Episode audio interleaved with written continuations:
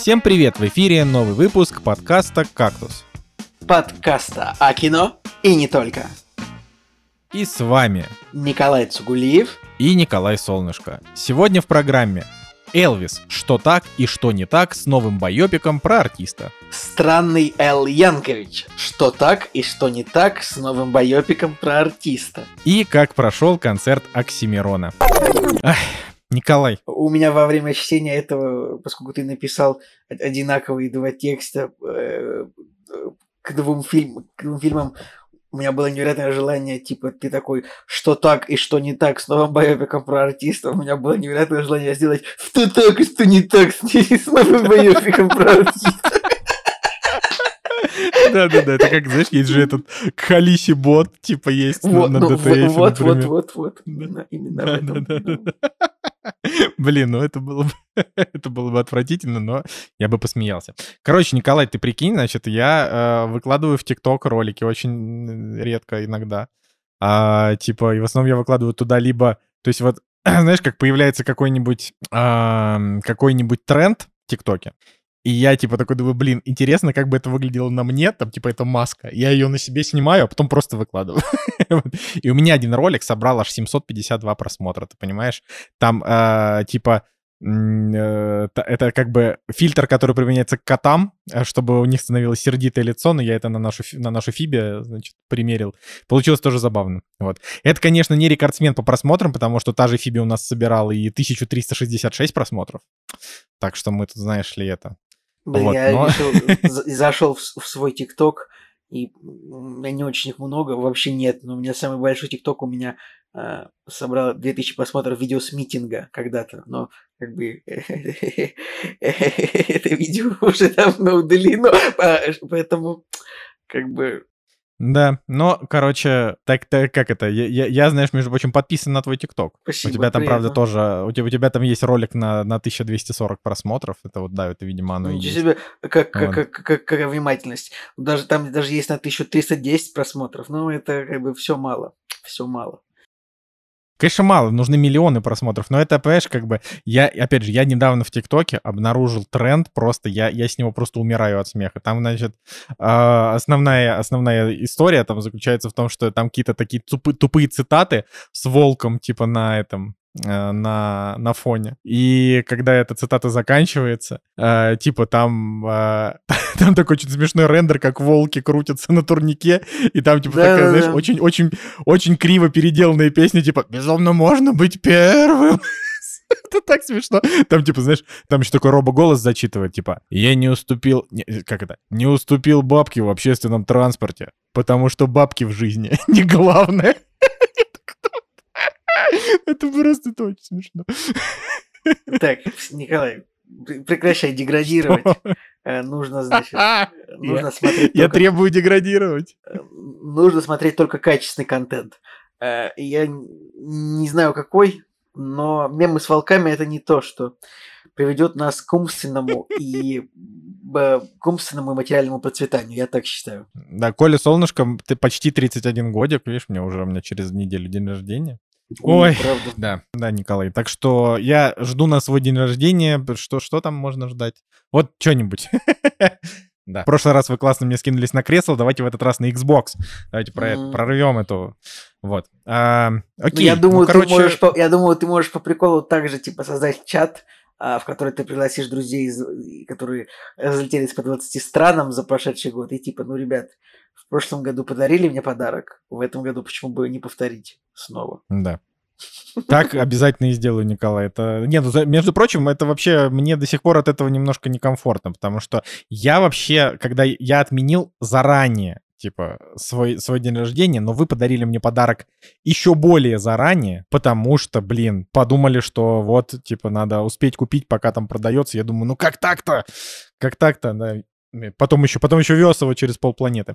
А, но, как бы, давай это, расскажем, почему нет уже Жени Москвина, потому что Женя Москвин, а, как обычно, я уже, мне уже кажется, что Женя в отпуска ездит как к себе домой. А, Значит, Женя Москвин находится в солнечном Египте, присылает нам оттуда фотографии. А, Вот, собственно, мы с Николаем Цигулиевым завидуем или не завидуем. Ну, типа, я завидую, Николай Цигулиев не завидует. Вот. а, Но ждем Женю когда он там приедет. Я уже, честно говоря, даже не знаю, когда он приедет, я уже и забыл, когда он говорил. Вот, но теоретически в следующем выпуске его тоже не будет. Я, кстати, я, я не помню. Я тоже Вот. забыл. Это невозможно Да, понять. Но, Жек, Когда, если когда, ты... когда человек уезжает в отпуск, ты такой думаешь, а когда он вернется? А черт его знает. Да. Но в любом случае, Жека, если ты слушаешь этот подкаст, мы посвящаем этот подкаст тебе. Вот. а, Просто почему, потому что почему бы и нет. А, И, ну и что, и давай рассказывай, как у тебя дела, господин Николай. А, слушай, вот я прям, у меня прям нет истории какой-то, вот вообще нет. Ну, бывает такое, бывает такое, что я, а, значит, сжираю много времени выпуска а, своими историями. Бывает так, что я просто нет у меня истории, потому что, ну, просто ничего не произошло. А я просто, ну, как-то гулял на недельке, что-то смотрел, что-то ел, что-то делал. Поэтому вот мне прям нечего рассказать, Николай, как у меня дела. Поэтому Ну, Я тебе, я тебе сейчас, я тебе сейчас подкину тему. Ты, правда, будешь, будешь ее отрицать, но ты должен сказать. Николай, ты находишься, я так понимаю, в солнечной Черногории, да? так. Сейчас, сейчас должен это включиться, включиться флешбэк, типа, где Николай Цигулиев 25 раз подряд говорит, ну, мы до сих пор находимся в Черногории, мы все еще в солнечной Черногории, мы в Черногории. так вот, Николай, а как в Черногории вообще кормят? Там вкусно? Что там за национальные блюда? Что там за... Я вообще просто, я знаю только сербское национальное блюдо плескавица, кажется, оно называется. А, к- А, короче, вот, и- да, я готов, я могу об этом рассказать, если тебе нужно. Я хотя не сильно люблю вообще разговор, рассказы о еде, но раз ты просишь, и поскольку я тут нахожусь, ну, правда, побольше двух месяцев и более-менее из- изучил моменты, короче говоря, а, значит, в общем, а, черногорская кухня в рестиках, она очень прикольная, потому что, ну, типа, она балансирует очень хорошо между рыбой и мясом, ну, то есть достаточное количество мясных блюд и рыбных, и они все довольно простые. То есть а, мясные блюда это вот, да, как ты говоришь, плескавица сербская. а, она, ну, то есть, короче, Сербия Черногория были раньше вместе Югославии, потом вместе были конфедерации Сербии и Черногории.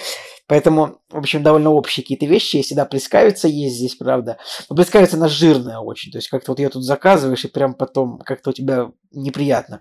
А, Поэтому как-то тебе неприятно во рту, понимаешь, что что-то лишнего съел. Поэтому вот это такая вещь, я это так скажу, она мне даже в Питере больше нравилась, когда я заказывал в Питере плескавицу, она там была как-то как сделана более, более лайтово. А, Но что касается, что здесь хорошего?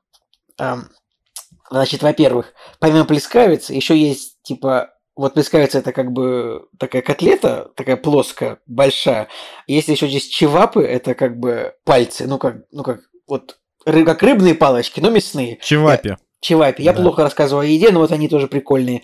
А, значит, ну вот и, и, в общем, еще из мяса тут есть всякие такие называются попецы, очень смешное название, но я сейчас вот так попецы, так они по-русски, по э, подгорицы попецы, да, вот, ну это да, слава богу, это гуглится, прям прям по-русски можно погуглить, это такие вот это как бы такая котлета, по- похожа на Такие, котлету. такие маленькие попы. Котлета похожа на котлету по-киевски, но внутри у нее там не масло, а вот, э, значит, какой-то белый местный сыр, что-то такое. Э, Но, но мне больше нравится вот даже какое-то вот рыбное блюдо, типа, знаешь, вот тут есть такая речная форель местная такая, может, там, она такая местная, можно у нее там, если что-то узнать, там какие-то вопросы разрулить, там, звонишь, там, да, фо- называется п- Она пострумка. такая, да-да-да. Да, Разберем. пострумка. Э, И, не знаю, кальмары на гриле очень здесь вкусные, жареные везде всегда тоже.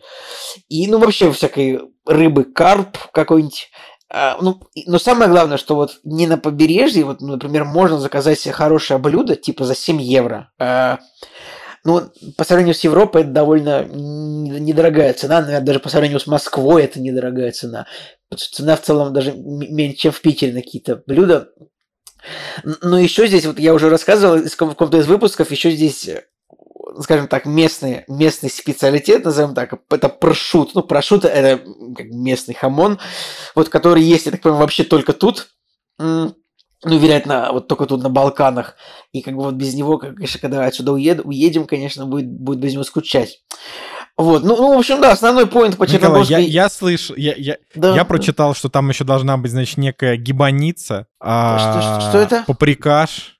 Гибаница, пирог с яйцом и сыром из теста фило. Потом А, паприкаш, такого не видел, суп из папри- паприки. Вообще, пап- пап- паприкаш я ел в, в Венгрии вообще, то есть, но тут не ел. Николай, ну и, конечно же, культовое блюдо Караджорджева шничла. Вот, я считаю, Кара- что- Кара- Караджоджо шницель как раз позавчера заказывали в рестике, и этот, это, э, ну, типа, это длинная, вот, длинная котлета внутри, которой, типа, там что-то кусочек бекона и тоже кусочек местного сыра, и, в общем, да, Караджоджо, Караджоджо шницеля прикольная вещь.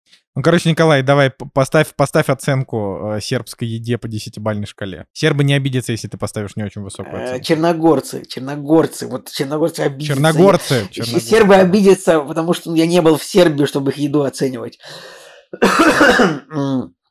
Оценку. Блин, мне, мне, мне, так, мне сложно сказать, но а, 8, 8 из 10 ставлю. Вот, мне нравится. Ладно.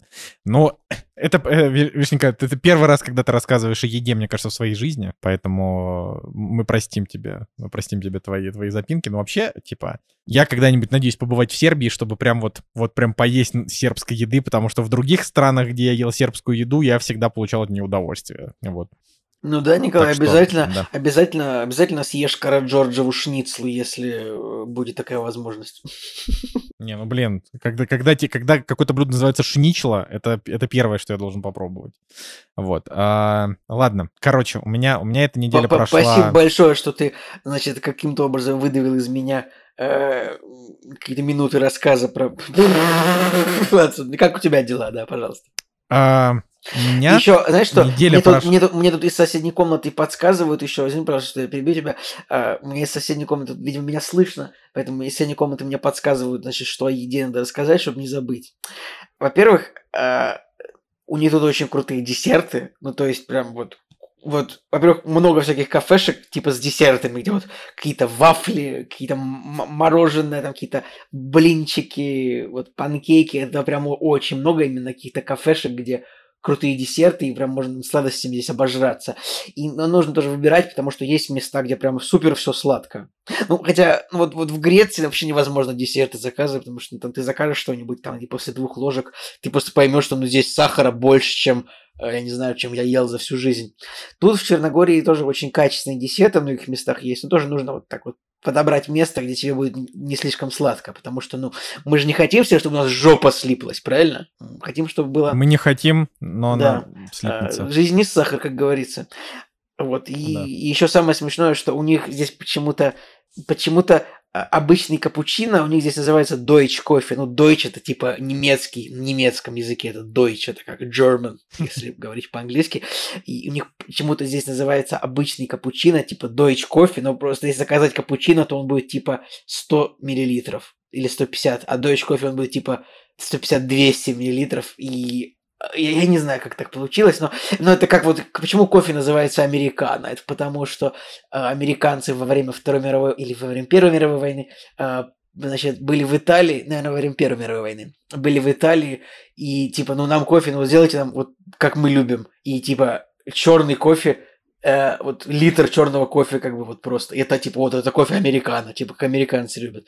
Но, видимо, тоже есть тут. ну, это, это сейчас не шуточно, это же правда, почему так называется, потому что. Нет, Америк- ну я просто... да, американский э, солдат. э, а, и, наверное, также здесь, потому что я первый раз куда-то приехал, что где-то есть какой-то Deutsch кофе. Вот.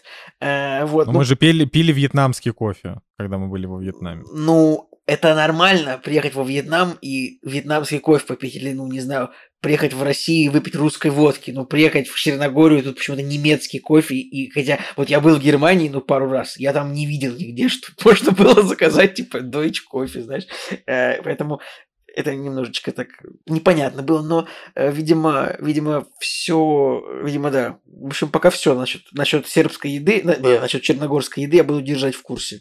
Обязательно. Когда что-то еще попробую, но мое самое любимое это жареные кальмары. Кальмары это любовь. Ну, жареные кальмары, Николай, это скорее тайская еда, мне кажется, или какая-нибудь. А, вряд ли она национально принадлежит Ба- Балканскому региону. Ну, Ну, блин, тут же ошибаться. тут рядом море, следовательно, если какое-то блюдо здесь традиционное, а оно здесь, ну, традиционное, эти кальмары, они везде есть, значит, оно принадлежит и Балканскому региону тоже. Ну, как бы, э, ну, и в Таиланде, значит, тоже жареные кальмары. Их собственному, по их собственному методу есть. Э, да, все, пожалуй, Ладно, все, пока я, все. я пока как да. это, я, я пожалуй, все-таки в третий раз попробую э, уже рассказать про то, как у меня дела на этой неделе прошли. Значит, у меня неделя с, с точки зрения а, контента, да, она прошла не так богато, как могла бы пройти, ну вот, э, но я вообще, я иногда себя ловлю на мысли, что я слишком захиканил, на самом деле. Мне вот даже какие-то вот друзья говорят, что типа, Коля, ты что-то слишком, короче, там много дома сидишь. А я такой думаю, блин, а что мне еще делать? Если у меня как бы, ну, рабочий день, он заканчивается типа в 8 вечера по тому времени, в котором я сейчас живу. А после этого, ну, нету каких-то особенно ни сил, ни желания куда-то прям идти. Вот это вот, ну, такая... Мне кажется, если ты доработаешь до 8, то даже на квиз не сходить уже, потому что квиз начинаются в 7. Я не знаю, ну только в кабак да, ну, можно типа, идти. Не, ну чаще всего, если, то, то, то есть ча- чаще всего мы, конечно, если нам действительно надо куда-то сходить, мы куда-то идем, то есть у нас нет с этим как бы больших каких-то проблем, потому что я могу всегда на работе сказать, что типа, ребятушки, сегодня я чуть-чуть пораньше, вот, э, но это типа не очень часто происходит, ну да, здесь, например, там стендапы начинаются там типа в, в 19.30-20, то есть как бы надо, надо, да, вот, а, но тем не менее а, всегда есть выходные, вот на этих выходных мы наконец-то, я вообще, кстати, должен, хочу, должен всем сказать, что я, господа, поздравляю вас с тем, что мы э, все вместе с вами пережили э, 20, получается, какое, 26 февраля, это же было, да, 26 февраля. Я вас всех поздравляю. Почему? Потому что 26 февраля был концерт э, Оксимирона э, в славном городе Ереване, и я этот концерт посетил, вот, э, но как бы у нас есть просто внутренний семейный мем, типа, что мы все никак не можем попасть на концерт Оксимирона, потому что признанного в этой в России иностранным агентом. А, значит, потому что если а, ну, типа, каждый раз, когда мы покупали документы, что-то шло не... Ой, документы, билеты, что-то шло не так. Вот. И как бы поэтому мы смеялись, что, типа, ну, то есть не то, чтобы прям очень смеялись, ну, типа, там, один раз, когда мы там брали билеты, там случился ковид. Второй раз случилось 24 февраля. Третий раз я подумал, ну, ребят, похоже, это последние дни нашей планеты. Вот. 26 февраля мы с вами, мы, мы, мы с вами попрощаемся. Вот, но тем не менее, тем не менее, мы сходили на концерт, и даже э, небо не разверзлось, по крайней мере, в тот день. Вот. Так что, Николай, я таки сходил на Оксимирона, а ты не верил, что это случится. А ну, я это сходил, удивительно. А ты не верил, а я сходил. Но, но когда, но, но ты должен, все равно должен сказать, что когда ты первый раз купил билет на его концерт, я тебе сразу сказал, я не верю, что ты попадешь на этот концерт. И типа, Но э, вот, вот ты, возможно, и виноват, потому что ты накаркал. вот просто. если бы ты не удалил переписку нашу полностью когда-то там, э, то я бы смог подтвердить это документально. Но я не смогу. Но ты, я, ты тогда купил билет, я говорю, типа, не, я не верю, что Оксимирон на самом деле хочет выступать, типа, я, я уверен, что этот концерт не состоится вот по куче обстоятельств. Ну, это про, про, про, про прошлогодний концерт, очевидно. Вот, ну да, сейчас я могу сказать, что, ну, что, поздравляю тебя, что сходил на него. Настоящий Николай, это был настоящий Оксимирон. Ну, типа, То есть, на самом деле, для, там, если что, я не то чтобы прям, прям вообще какой-то отъеханный фанат Оксимирона. Нет. Но я большой его поклонник. Мне, правда, нравится его творчество. Но и, на самом деле, Николай Цигулиев, он просто, вот, вот что же, вы должны понимать, что, короче, Николай Цигулиев, он, э, он та еще, короче, гнида из кадетства на самом деле. Он, типа, короче, делает вид, что он такой уже как бы перерос Оксимирона. Но мы когда-то с Николаем Батлы наизусть орали. Не наизусть когда-то орали. Стоп, А я делаю, сейчас делаю Николай вид, что такой- я, пере- что я Николай перерос. Ну да, ну да, ты такой, о, ну что-то вот Оксимирон уже не то, что-то, короче, вот Нет, я ни разу не такого не говорил, но мне просто не Было, у тебя в Твиттере даже написано. Так там это написано шу... там у меня в Твиттере написано великая шутка, которую ты вообще не понял. У меня в Твиттере есть шутка, которая написана, типа, когда вышел новый альбом Оксимирона, у меня написана шутка. Оксимирон уже не тот. Скучаю по старому доброму Оксимирону времен микстейпа «Смутное время». Шутка состоит в том, что разница между Что выходом микстейп «Смутное альбома время» вышел, и да, микстейпа месяцем вышли разница в месяц. Типа, это шутка, ради шутки там нету Да, мнения, хорошо, но- это смешная но, шутка. но штука в том, что мне, не- мне правда не понравился последний альбом. Я его типа 10 раз переслушал все песни, мне не понравилась ни одна, чтобы я добавил ее реально Да в плейлист как себе. так? То есть даже какие-то песни, Как выш- вы- даже какие-то песни вышедшие позже, там типа НЛ НЛО или Best Line Business, или как он называется, вот это мне даже больше нравится. А вот все песни из альбома, ну такое, прям, вот мне по звуку вообще не зашло. Ну, я бы, конечно, тебе сказал, Николай, как же мох, но мох был э, в микстейпе да, и, те- «Смутное и те время», мох, да. вот мох согласен. супер и цунами норм. А как бы вот все, что в альбоме, ну, А как же а, организация, такой замечательный трек? не я не нравится, знаю, короче, не я- нравится. Да, да ты просто, ты все, Николай, где ты уби... ты, как это, ты заруинил протест. Вот, вот что тебе скажет Оксимирон, если ты его встретишь. Ну, типа, э, на самом деле, ну, на самом деле, на, как бы, на, на новом альбоме есть, ну, наверное, там, не знаю, 4 или 5 треков, которые мне нравятся, но я тоже не то чтобы от него в большом восторге, мне вот больше нравится, типа, не знаю, вот как раз МОХ, организация, цунами, вот это все. А, но вообще, короче, Мирон Яныч на самом деле молодец. Во-первых, он, ну, как бы, он очень неплохо, кстати, песню «Иностранный агент» на концерте он превратил в песню «Танцевальный агент». Ну, типа, и чтобы все прыгали, слэмились. Весело было. Вот.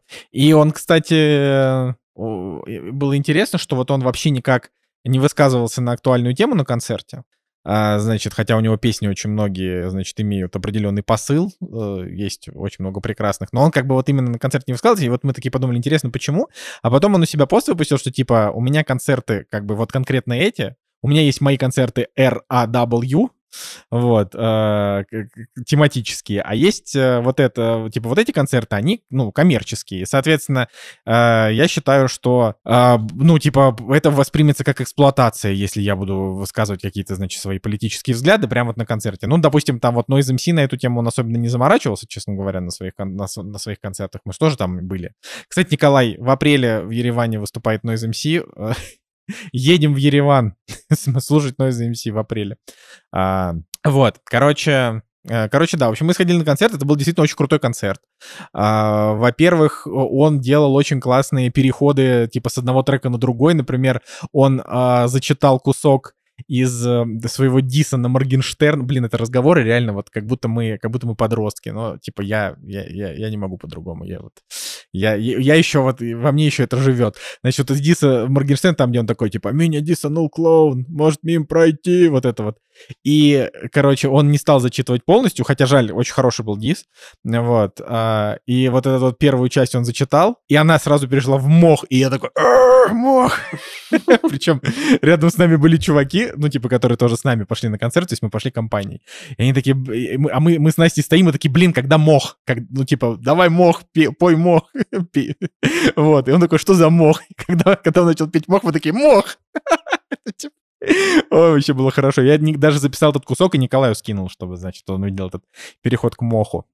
Камху. Так что, в общем, Камху, камху. Вот, да, было классно, и он еще даже сделал такой элемент я что-то послушал, я, я что-то послушал немного то, что мне присылал. Мне показалось, что несколько треков он прям очевидно поет под, под, под, под, под плюс, под фонограмму. Меня это немножко расстроило. Ну ладно. Во-первых, все, все рэперы поют под плюс. А в чем это, тогда это, типа смысл типа... ходить на их концерты, если они все поют под плюс? Ну, потому что, во-первых, у него там было шоу, говорю, он там типа всякие прикольные штуки делал. Там у него был такой я очень классный знаю. такой 3D-экран посередине. Я вообще, вот. ну, ну, ну, ну нет, но он не все под плюс поет, там же, как бы, если посмотреть какие-то, вот, э, не знаю, те концерты, которые были вот те самые старые добрые легендарные, типа ледовые олимпийские, которые вот тогда еще, там все было вживую, как бы, но вот тут что-то я посмотрел, мне, мне странно это было.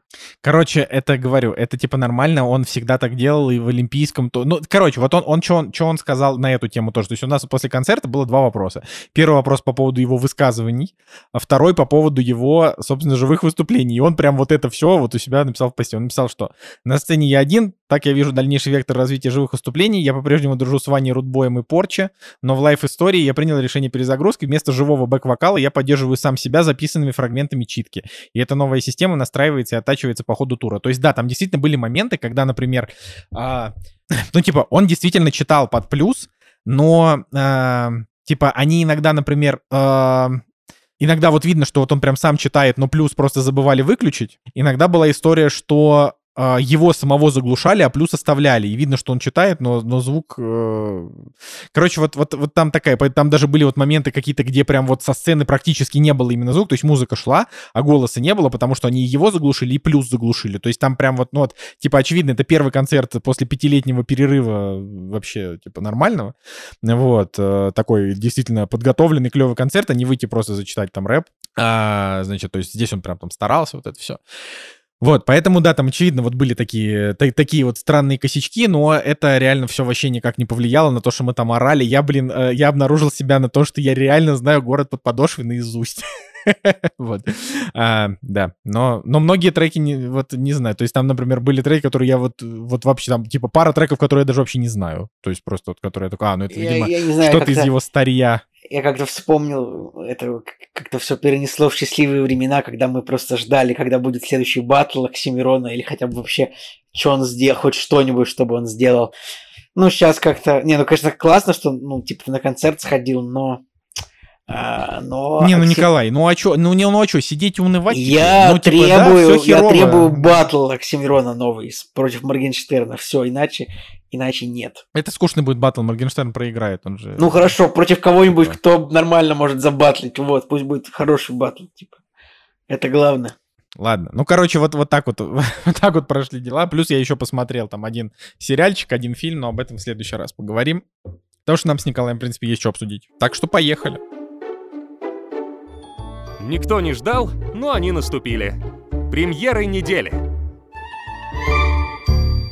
Итак, премьерный день у нас 2 марта 2023 года. Поздравляем всех с наступлением весны. Не знаю. Я думал, ты сейчас скажешь поздравляем всех, у кого день рождения 2 марта и типа того. Всех людей. Вот. И э, на этой неделе, к сожалению, практически ничего интересного в отечественный прокат не выходит. А, я вижу, значит, что м, выходит документальный фильм «Чебурашка. История новогоднего чуда». Я так понимаю, что это фильм о фильме, который решили выпустить, выпустить в кино на большие экраны. Я, честно говоря, Жесть. на бюллетене кинопроката на бюллетене кинопрокатчика я такого даже не вижу, поэтому... Ну, как бы. я не знаю, что тебе здесь сказать. А, потом на этой неделе Испанских и итальянских фильмов много. Это тоже, тоже, тоже любопытно. Например, э, испанский мультфильм, который называется «Величайший детектив-паук». Вот. Э, я, честно говоря, я, я, я не уверен, что, что мы будем смотреть. Я не уверен, что, это, из этого. я не уверен, что этот детектив-паук величайший. Мне кажется, что Питер Паркер все равно гораздо более прославленный детектив-паук. Ну он же ну, тоже вот расследовал преступление. Ну, он такой себе детектив, честно говоря. У него он все... Он все использовал свои гаджеты и свое паучье чутье, а тут нужно...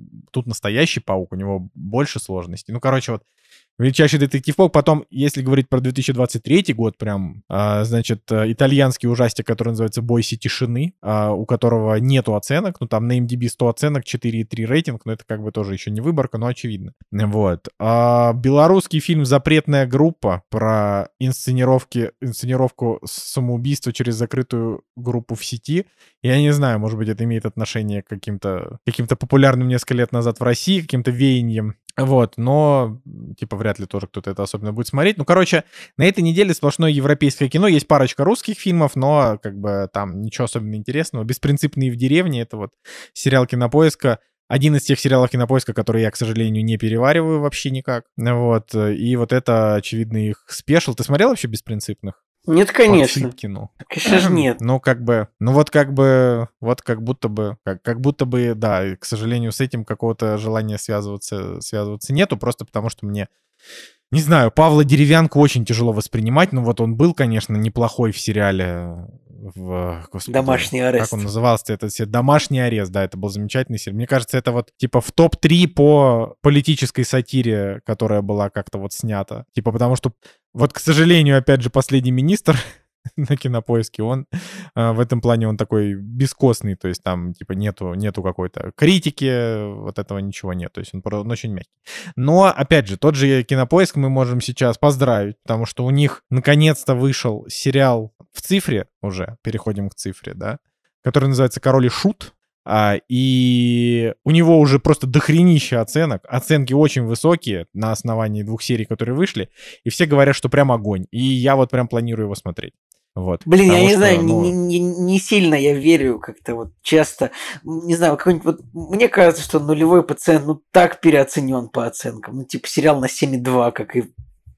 А я думаю, тут так же. Ну, то есть, э, я, конечно, подожду, вот, когда выйдет побольше серий, может быть, «Король и Шуты» посмотри, тоже посмотрю. Не могу сказать, что я прям горю э, смотреть это, но э, ну, я не знаю, если там воссозданная там атмосфера Питера в 9, начала 90-х, может быть, Может, и прикольно будет, правда. Не знаю, какие у тебя претензии к нулевому пациенту. Я, у меня это просто вообще сериал, луч, лучший сериал прошлого года российский. Хотя не то, чтобы я смотрел много российских сериалов в прошлом году, я скорее смотрел, типа, может быть, один, и вот это он. Вот, ну ладно, я, может, парочку начинал. Ну, короче, я вообще, я считаю, что нулевой пациент очень хороший. Я просто, я не понимаю, чем он тебе, чем он тебе показался действительно, ну, типа на 7,2, вот, да. Мне показалось, что он прям вот на 8,4, вот как он есть. А, но, не знаю, может, ты просто... Ты, ты лишился, Николай, эмпатии. Тебе, тебе больше не жалко людей, понимаешь? Тебе вот, тебе жалко ирландских сестер. Это вот, это, это другой уровень. Мы с тобой на разных Кого мне? Ирландских сестер? Ну, как их там зовут? Ну, этот заговор сестер Гарви, я же э, а, Николай. Ну, что ты меня, ты, застав... ты, ты делаешь неловкий момент еще более неловким. Зачем? Я ты просто, же... значит, я... Так, ирландские сестры, вспомню, так, в Банше, из... в Банше и Ширина у главного героя была сестра. Я такой думаю, мне что ли ее жалко? Потом я забыл, что... Я просто забыл, что а, я должен какое-то сочувствие испытывать вот именно к сестрам Гарви, но сериал отличный. Жалко, что его никто не посмотрел, кроме меня. Продолжай, пожалуйста. Да. А, вот. А, ну, на этой неделе выходит еще триллер с Петром Федоровым и твоим любимым актером, которого зовут Александр Робок. Да господи, а, когда, который... же это, когда же это кончится?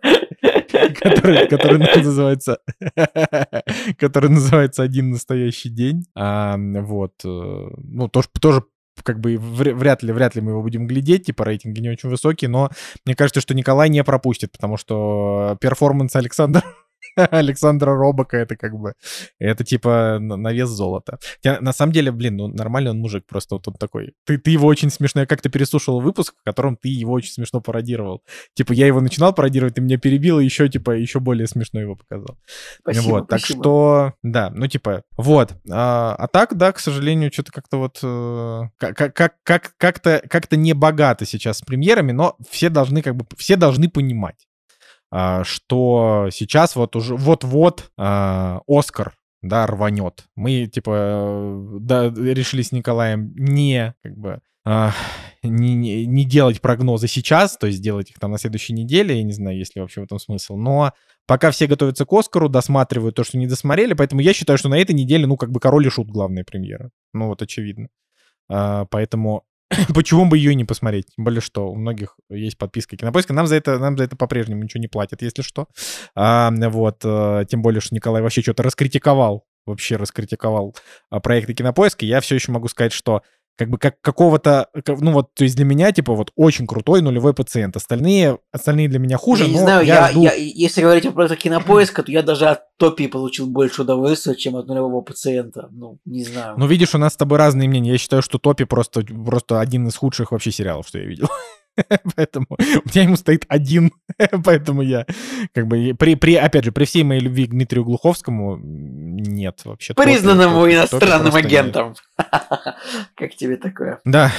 Вообще мы, наверное, сколько, не, сколько... Мы, мы, наверное, вообще не обязаны это говорить, но с другой стороны, э, это как, как бы это полезно только для того, чтобы задокументировать эпоху. Ну, то есть. А я, кстати, не знаю, обязаны мы или не обязаны говорить. Это, это какая-то, знаешь, типа... Сложно сказать. Мы с тобой сейчас не, не, в, не в тех юрисдикциях находимся. Ну, как будто бы, не знаю, сложно, сложно.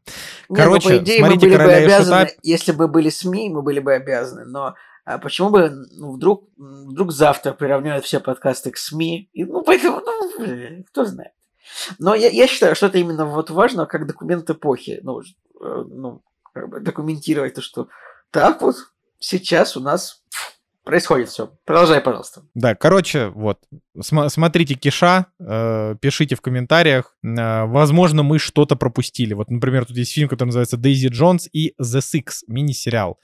Я, честно говоря, не знаю группу The Six. Я тоже. Правда не знаю. Э, но вот. у сериала, зел... у сериала не... зелененький метакритик, кстати. Но я тоже не знаю эту группу. Поэтому хз.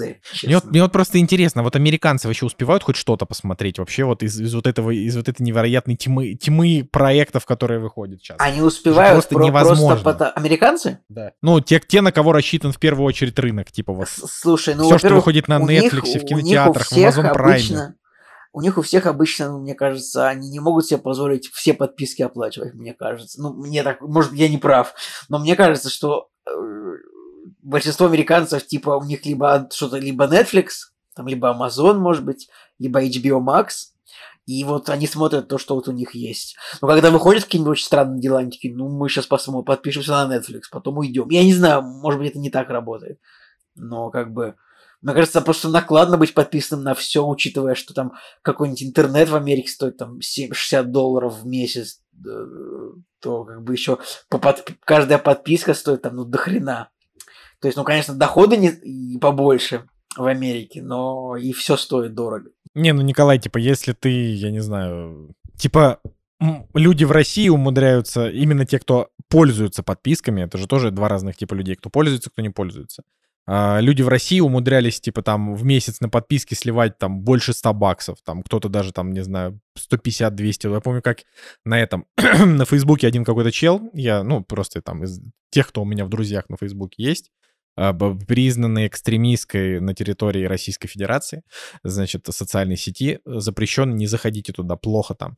Вот, собственно, когда-то несколько лет назад, а, пару лет назад, какой-то чел написал, типа, давайте поделимся, кто на сколько подписок подписан.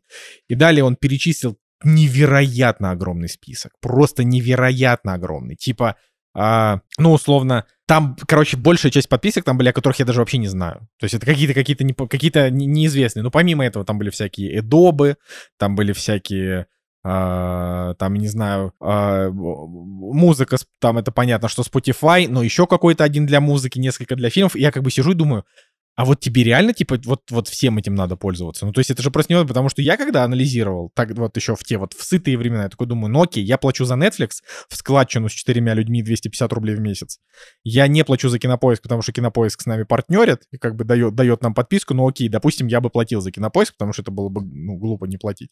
Я оплачивал себе Apple Music, а потом Spotify. Spotify тоже я оплачивал что-то 80 рублей в месяц по какой-то общей подписке. И, наверное, все. Я боль... Ну, то есть вот я когда думаю, блин, а что, ну, хорошо, если бы я работал профессионально, да, я бы, наверное, оплачивал какой-то из вот этих профессиональных сервисов, но тут тоже вопрос, потому что для того, чтобы оплачивать дорогущие адобовские а, вот эти вот все лицензии, нужно действительно много на этом зарабатывать. Ну, я скажу там... так, ну. просто чтобы, э, чтобы тебя поправить. Ну, типа, если ты вот, если тебе нужна адобовская лицензия на, фо... на, фо... на фотоприложение, то она стоит типа 700 рублей в месяц. Вот.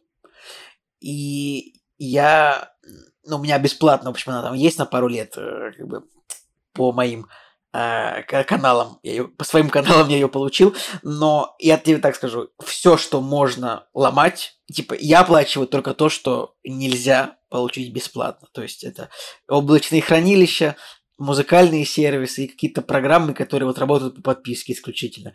Типа, если можно взломать какую-то программу, я этого, я это сделаю. Ну, типа, вот, извините, это вот моя позиция. Ну вот я такая. могу сказать, я, я могу сказать, что, значит, э, на данный момент я оплачиваю Telegram премиум, который, я причем, э, я сначала за него заплатил, потом месяц я его не оплачивал, потом я что-то мне, я подумал, блин, ну мне хочется ставить себе статус инжиниринг, как в Квипе, ну вообще 300 рублей в месяц за это дорого, но как только появилась годовая подписка за 1990, я сразу же купил и себе, и Насте, и все, и мы теперь довольны, у нас до марта 24 года подписано. Потом, значит, э, я иногда очень редко. Я закидываю Николаю 30 рублей в месяц, потому что я у Николая в подписке в Apple Music. Вот, я могу закидывать тебе, если ты мне будешь об этом напоминать, но я просто вообще, я просто забываю все время это делать, но, к сожалению, я особенно и не пользуюсь Apple Music, потому что там как бы нету музыки, вот, а в, российском. Вот Настя каждый месяц оплачивает Midjourney, 30, 30, 30 долларовый, типа, потому что она как бы работает сейчас с нейросетями, типа, деньги на это зарабатывает, поэтому такая вот история. Но да, в общем, как-то вот годы идут, как-то вот подписки. При этом, знаешь, что удивительно, что Кинопоиск, они же отчитывались, что у них прям, ну, типа, сейчас очень много подписчиков. То есть это несмотря на то, что у них буквально база ну, не только у них, у всех э, базы просто, ну, поредели, я не знаю, на сколько процентов, наверное, на 80 процентов, типа, оттуда. Все классное убрали, остались только корейские, индийские фильмы, немножко европейских и какое-то платное американское кино категории Б и русское кино, конечно. Вот, поэтому я просто, я даже не знаю вообще. Но при этом пока, ну, молодцы, я им, конечно, желаю успеха, больше там оригинальных проектов. Вот. Но, блин, тяжелые времена, конечно, для стримингов, не знаю. Вот, такая вот ситуация, ситуацион. Вот, ладно, что, Николай, поехали кино обсуждать или тебе еще добавить? Да поехали кино обсудим. «Кактус» — подкаст о кино и не только. Ну что, ребятки, поговорим о кино наконец-то. Это довольно забавная, забавная история. Вышел в 2022 году фильм «Элвис», который я вообще, насколько себя помню, я его прям ждал, ну, потому что я всегда очень позитивно отношусь к таким мощным музыкальным байопикам, которые вот сняты там типа не за 5 миллионов долларов, там как-то вот э, с низким рейтингом, выходит какое-то говно. Вот был, был какой-то байопик про Дэвида Боуи, который что-то как-то это самое... В общем, когда выходит байопик, как музыкальная фильм о музыканте, который не соразмерен масштабу личности, мне это не нравится. Я считаю, что вот если выходит какой-то музыкальный байопик, он должен быть такой большой, мощный, дорогой, огромный, хороший, как бы, ну вот, серьезный. И вот а, так сошли звезды, что в прошлом году вышел мощный байопик Элвис про Элвиса Пресли за авторством легендарного режиссера База Лурмана. А Баз Лурман, он, ну, русскому зрителю, русскоязычному зрителю, наверное, Баз Лурман наиболее скажем так, наиболее культов и каноничен тем, что он снял фильм «Великий Гэтсби», ну, потому что, ну, «Великий Гэтсби», э, типа, это, это, это такой, мне кажется, вообще... Николай, прикинь, 10 лет назад вышел «Великий Гэтсби». 10 ну, лет. Я, я, я прям это ощущаю, то есть я, у меня нет такого, что он был вчера, я прям помню, это, это прям давно было. Я прям смотрел его, типа, два телевизора назад, я сейчас прям помню, как это самое. В общем, да, «Великий Гэтсби» э, это супер легендарный фильм, значит, вот, вот не знаю вообще, как в мире, ну вот, но в России это прям... Я прям помню, когда этот фильм вышел, а, и я же работал в России фотографом, э, и фотографировал всякие корпоративы, и просто, ну, я не знаю, корпоративы в стиле Гэтсби, вот они до сих пор есть, мне кажется. То есть вот это как тематика. Вот тематика вечеринки. Что у нас? Типа СССР, э, или Гэтсби. Ну, нет, и, конечно, этих, этих тематик, конечно же, больше, но как бы Гэтсби вечеринки, они просто всегда, мне кажется, вот как бы встали как бы в, в классический такой... Да даже я был на Гэтсби вечеринке, мне кажется, один ну, раз. Ну вот, ну как бы Великий Гэтсби, на самом деле, ну, ну хороший фильм, не, не будем мы его сильно заострять внимание на, об этом. А, ну, нормальный фильм. Итак, и с этого момента Баз Лурман кино не выпускал. Э, австралийский режиссер Баз Лурман, и у него еще есть такие тоже культовые фильмы, типа, ну, относительно культовые, там, типа, э, вот, ну, не знаю, вот Австралия, наверное, не сильно культовый, он не очень, не очень был успешен, но вот Мулин Руш 2001 года тоже, я его, кстати, не видел к своему стыду, но помню, что в начале 2000-х он, это самое, он гремел тоже, почти как, почти как Гэтсби. Вот, может, посмотреть его стоит, даже не знаю. Эм, итак, вышел фильм «Элвис». Эм, как бы, что о нем можно сказать? А, это, это, вот, это вот такой прям вот с моей точки зрения, это такой получился классический музыкальный байопик, который вот мощнейшим образом охватывает вот э, большой период жизни, а, большой период жизни и творчества как бы музыканта, почти, можно сказать, всю жизнь. То есть там, ну, начинается как бы немножко показано детство, дальше чуть-чуть юношество, и как бы, и прям мощно, там, 2 часа 40 минут фильм идет о... Фильм показывает вот прям вот все, что можно было бы сказать. Сейчас точно хронометраж 160 минут. Ну, вот это прям, я считаю, вот, вот 160 минут это прям столько, сколько нужно, чтобы хорошо, мощно, развернуто о музыканте рассказать.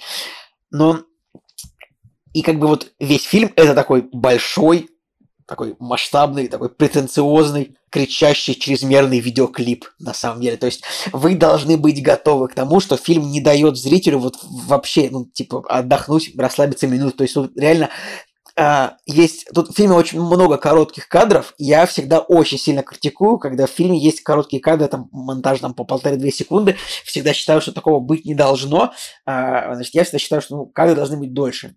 Но этому фильму я готов сделать скидку, потому что ну, ну вот в этих кадрах так много деталей, так много всего сделано. То есть прямо этот фильм реально нужно смотреть. То есть там показывается какая-нибудь улица Билл-стрит в Мемфисе, где тусовался Элвис Пресли там, в свои 20-25 лет. И как бы просто нужно нажимать на пробел, там рассматривать все вывески, которые сделаны, что там происходит, кто там в клубах играет. То есть... Эм, ну и, конечно же, поскольку фильм про музыканта, ну это, это вообще нормально, что вот фильм про музыканта, он всегда, он, он как бы очень сильно затрагивает тот момент, и вот как бы как команда музыканта с ним как бы взаимодействовала. И э, здесь как бы тоже очень глав, глав, много в сюжете уделено менеджеру Элвиса Пресли, так называемому полковнику Паркеру. Вот, это такой, как бы, это, ну, никнейм, можно сказать, полковник Паркер, потому что э, не, не настоящий, не армейский полковник, его играет Том Хэнкс. Э, такой мощно загримированный, то есть довольно, довольно непривычный. И как бы нам сходу показывается, что как бы, ну, не совсем положительный этот персонаж, полковник Паркер, который является менеджером Элвиса Пресли. Э, как бы, и непривычно видеть нам Том Хэнкса в такой немножко злодейской роли. Ну ладно, вернемся к Элвису Пресли. Элвиса Пресли играет, ну, актер Остин Батлер, который, по большому счету, новичок в кино. Ну, то есть, он вот вот его видели, может быть, буквально в, в сериале «Однажды в Голливуде». По-моему, он играл одного из придурков на ферме, вот на той, куда Брэд Питт э, приехал. Николай, напомни, пожалуйста, что там был за сюжет? Почему Брэд Питт оказался там на какой-то ферме? На ранчо он приехал а, Значит, туда. там была, там, была, там была девочка, которая... Маргарет Куэлли, да, девочка играла. хиппи, ага, ага. да, которая, которая, значит, нужно было... Она попросила довести ее до ранчо Спен, а он ее туда довез, и как бы он помнил, что на ранчо Спен там, значит, э, всегда жил его друг, а, вот, и типа он решил выяснить, что, что значит произошло там с его другом, и там произошла такая как бы несколько напряженная стычка вот между ним и последователями Мэнсона. Сам Мэнсон там типа не появлялся. Я просто, я как этот, я как эксперт по «Однажды в Голливуде» человек, главный, главный фанат. А, вот, да. вот, вот, все, вот, э, я все посмотрел, что этот самый, что э, Остин Батлер играл роль Текса Уотсона, одного из послед... как раз таки одного из команды э, Мэнсона, видимо, он был один из даже тех, кто пришел в, в конце фильма значит, разбираться с Брэдом Питтом и Леонардо Ди Каприо. Ну ладно. А, в общем, это была, по большому счету, его единственная роль нормальная, да, Остина Батлера. Сейчас, сейчас, сейчас. Так. Но самое главное, э, тоже очень важно, что ну да, юганутых он еще играл, но я думаю, что он бы предпочел бы забыть об этом опыте. Но самое главное, что Остин Батлер в этом году еще выйдет в фильме «Дюна», э, во второй части Дюна, где он будет играть роль Фейдера Ути Харконина, племянника барона Владимира Харконина, то есть у него будет отрицательная роль. Наверное, не очень долго, а, я думаю, что минут 20 он будет во второй дюне, может быть, 15. И... Да ты будет... чё, у этого, у, у Оскара Айзека было 15 минут в дюне. А, ну, Оскар Айзек довольно рано Просто Оскар Айзек по книге погибает довольно рано, э, как бы, поэтому, ну, не знаю, ну, в общем, у него роль, на самом деле, там, подраться с э, Тимати Шаламе, в общем. У него, будет такая роль во, во второй дюне. Э, спойлер, да? Ну, не то чтобы это спойлер, но это э, интересно, что во второй дюне нас ждет э, интересный поединок э, на клинках между Остином Батлером и Тимати Шаламе. Шаламе, мы так, мне кажется, и не выработали единую концепцию э, произношения. Так, возвращаясь к фильму «Элвис», Остин Батлер сыграл Элвиса просто невероятно. То есть, вообще, как, как вообще происходит фильм? Фильм, начинает, фильм начинается с того, что нам показывается немножко детство а, артиста. И вот так, и очень быстро перескакивал где-то к 20 годам его, где он уже дает концерты. И вот там на ярмарке, ну как на ярмарке, типа вот стандартный американский сюжет, типа вот, вот американский бродячий цирк, как в «Аллее кошмаров», вот просто ну, где угодно. Сто раз эти цирки вообще везде просто, это, э, как, как фильм Джордана Пила, Николай назывался, где тоже это было. Нет, нет, фильм, вот там тоже это было. Нет. Да, да. А, обязательно любимая вообще просто сеттинг для американского кино это вот этот вот бродячий э, цирк, парк аттракционов, который уезжает. И он, он значит, там дает какой-то концерт, его замечает хитрый, э, хитрый Том Хэнкс, хитрый менеджер, и решает, что вот этот парень, этот парень очень крутой, и я хочу быть его менеджером. И он, значит, заключает с ним контракт, а, и, и дальше как бы ну, происходит вот просто головокружительный абсолютно рассказ о карьере Элвиса. То есть там э, он начинает давать какие-то мощные концерты, но поскольку это происходит в 50-х годах, в середине, конце 50-х годов, все еще в американском обществе достаточно нетерпимо все относятся к чернокожим, а музыкальный стиль Элвиса и его поведение на сцене, оно прям вот как бы заимствовано из музыки как бы афроамериканцев. То есть мне сейчас сложно точно сказать, какой там это, что это, ритм и блюз, что-то такое. Ну, в общем, как бы он как бы белый парень, который играет музыку, которую он подслушал у афроамериканцев. И это очень многим не нравится. Ну, то есть вот он прям выступает выступает на концерте, а ему говорят, что вот ему говорят, типа, чиновники государственные, вот не смей так двигаться, как ты двигаешься, а он такие похабные движения на сцене вытворяет. Ну вот он, ну как вот он на сцене вытворяет такие похабные движения, которые приводят женщин в экстаз. И это прям вот, э, это одна из таких мощных сцен фильма, где Элвис, типа, перед, ну, один из первых разов выходит на сцену перед большой аудиторией, и он как бы ну, начинает, э, как бы, мне, мне сложно сказать, как эти движения называются, но он начинает выполнять, значит, своим тазом похабные достаточно движения, которые вот девушек в зале приходят в, в экстаз.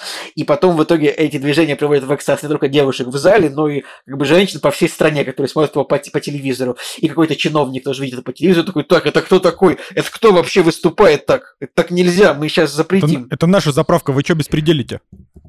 Вот, да. Но там, конечно, вот прям, ну, то есть, э, вот тут прям в фильме очень круто показано вот чувство именно вот а, аудитории Элвиса, которое, э, которое вот он вызывал именно вот, вот в, в той сцене, где первый раз он так выступил. И, в какой-то, и вот я потом даже, я потом читал, я потом, я сейчас, я, я потом читал Википедию страницу про Элвиса, она огромная, хочу тоже целиком прочитать. Я не знаю, на самом деле, вот все ли правдиво в этом фильме, но жена Элвиса, э, его дочка и внучка, э, ну, значит, э, кстати, внучка его тоже... Это она- одно лицо. Ну, такое. Короче, они все положительно в фильме отозвались. Прям, прям, все трое. То есть, насколько я понял, Баз Лурман э, устроил для них как частный показ, и они, им, всем, им всем понравилось. То есть, они такие... Кто-то кто из них рассказал, что вот мы, мы прям смотрели фильм, переглядывались, и типа, да, вот узнавали нашего Элвиса. Ну, как бы это... Я говорю, я так глубоко погрузился в тему, потому что мне, э, мне понравилось. Вот сейчас... И, кстати, вот внучка Элвиса, запомните, сейчас я, у меня была открыта ее страница, но э, забыл. Так, внучка Элвиса, она тоже актриса. Например, она играла внучка Элвиса Пресли. Так, это актриса Райли Кио. А, Вы могли ее видеть, например. О, серьезно? она играла Райли в, Кио? в под Сильвер Лейк. Она играла, Николай. Насколько я помню, может быть, даже... Просто Мгм, мгм. Просто как раз именно сейчас выходит вот сериал, про который я сказал, про вот эту группу Дэвид, Дейзи Джонс и The Six, Мгм, и там как мгм. раз Райли Кио это играет главную роль. Вот, и еще она играет, Прикольно. играла в сериале, вот недавно вышел сериал с Крисом Пратом «Список смертников» на Амазоне, не не дурной сериал, вроде судя по рейтингам. Вот, «Дьявол всегда». Здесь, короче, известная актриса, э, это его внучка, и она, значит, э, в общем, она сказала, что все хороший фильм, ей понравился. Удивительно, что, э, что дочь Элвиса, Лиза Мари Пресли, она умерла вот буквально два месяца назад. При том, что жена Элвиса, ну, жива. Э, Ну, как бы это... Да, ну там она, она молодой умерла, к сожалению, ну типа в 50 с чем-то лет. Да, это всегда-всегда супер грустно. Ну, такое, такое бывает, конечно, что... Вот в, причем в Голливуде такое часто бывает, что родители переживают своих детей, как-то вот, когда кто-нибудь, вот, не знаю, вот в возрасте жены Элвиса, вот, и вот он умирает. И, В общем, бывают такие истории довольно грустно. Но фильм посмотрела, высказала мнение хоть что-то. Ладно, я, значит, по сюжету я остановился на том моменте, где а, Элвис приводил в экстаз публику, но одновременно привел в замешательство американское правительство, которое начало его преследовать. Ну и, и как бы там в фильме так показывается, что э, менеджер говорит Элвису, что либо сейчас тебя в тюрьму посадят за... Ну да, один из концертов заканчивается беспорядками, на то, что как бы полиция его уводит за, за эти движения, которые он там делает. Потому что это... Не, за не- и как бы вот в Википедии написано, что за непристойное поведение, правда. Стоп, или это не на Википедии написано, или это было в фильме. Я уже все перепутал.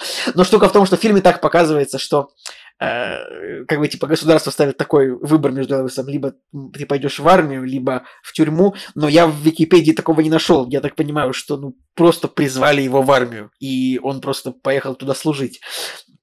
Но тоже такая интересная служба в армии у Элвиса была, то что он там, э, как бы он служил в Германии в армии, он там арендовал частный дом, в котором, типа, жили все его люди вместе с ним, то есть его отец, родственники и, и все его друзья, вот это вот окружение Элвиса, которых назвали мем- мемфисской мафией. Ну, то, что тут просто так показывается, что вот когда есть какой-то мощный артист, вокруг него как бы вот собирается просто дичайшая толпа как бы людей, которые, ну, искренне желают ему добра, но и как бы огромное количество людей, которые, типа, просто рыбы прилипалы, паразиты, как бы, которые, значит, сосут кровь из Элвиса. А, вот, ну и как бы, что после этого После возвращения из армии Элвис начинает больше играть в кино. Это, кстати, я, я никогда не думал об этом, о том, что у Элвиса, как ни странно, тоже был э, более-менее успешный период в кинокарьере. Ну, то есть не такой успешный, как музыкально. То есть он Ну, сыграл средней, средней успешности. ну да, ну парочка фильмов как бы с ним были популярными, и э, что самое немаловажное, что он же ко всем фильмам, которых он играл, играл, он еще и саундтреки писал вначале, ну там какой-нибудь вот этот вот тё- Jailhouse Rock, вот этот вот тюремный рок, вот это, например, или там Love Me Tender, тоже эти фильмы. В общем, он выпуск... так вот он выпускал, он снимался в кино и выпускал саундтрек к этим фильмам. В общем, э, успешная была история в этом смысле. Э, как-то я прям, как будто я много очень перерассказал, но, наверное, это же одним из важных моментов там дальше становится, когда Элвис попадает в Лас-Вегас. Э, Значит, выступать и его продюсер, продюсер, его, его Том Хэнкс, его, его агент подписывает его там э, выступать постоянно вот в огромном казино, э, которое как-то вот построилось, им нужна какая-то звезда. И, ну, ну, как бы и зритель много эмоций испытывает по поводу того, что, конечно, хорошо было бы выступать везде, а не только в казино, да. Но вот по какой-то причине э, его менеджер не дает ему это делать. Я просто немножко заговорился уже, я знаю, что Николаю Солнышкину не понравился. Я, наверное, можно я сделаю паузу? Поэтому ты просто, ты просто пытаешься, ты пытаешься как можно больше про него рассказать, чтобы я, я просто Николай, я знаю этот психологический прием, которым каждый из нас, каждый из ведущих кактуса когда-то пользовался, знаешь, когда он знает, что другому фильм не понравился, и ты стараешься как можно больше про него хорошего рассказать, чтобы мнение другого было нивелировано, знаешь. А, вот не то всем. чтобы прям, я прям как будто бы что-то много хорошо рассказал, о фильме сейчас, я просто рассказал, я просто, потому что фильм большой, масштабный, ну, мне хочется о нем рассказать, ну, потому что, ну, мне интересна тема типа байопиков американских музыкантов, какой-нибудь Рэй мне понравился, какой-нибудь Walk the Line про Джонни Кэша, поэтому, ну, я говорю, я просто Богем, даже на богемская рапсодия про... Ну, кстати, богемная рапсодия я не такой большой Рок- фанат. Рокетмен про... Я его, кстати, его я не видел. Надо, наверное, посмотреть. А, мне даже просто...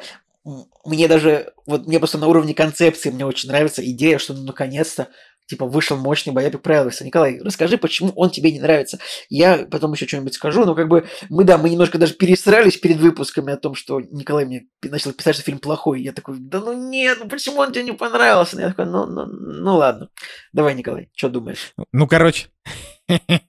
Не, ну просто э, ты, э, ну, во- во-первых, ну, нужно про него еще, еще да, важное рассказать, что у этого фильма буквально дохренища, 8 номинаций на Оскар в этом году.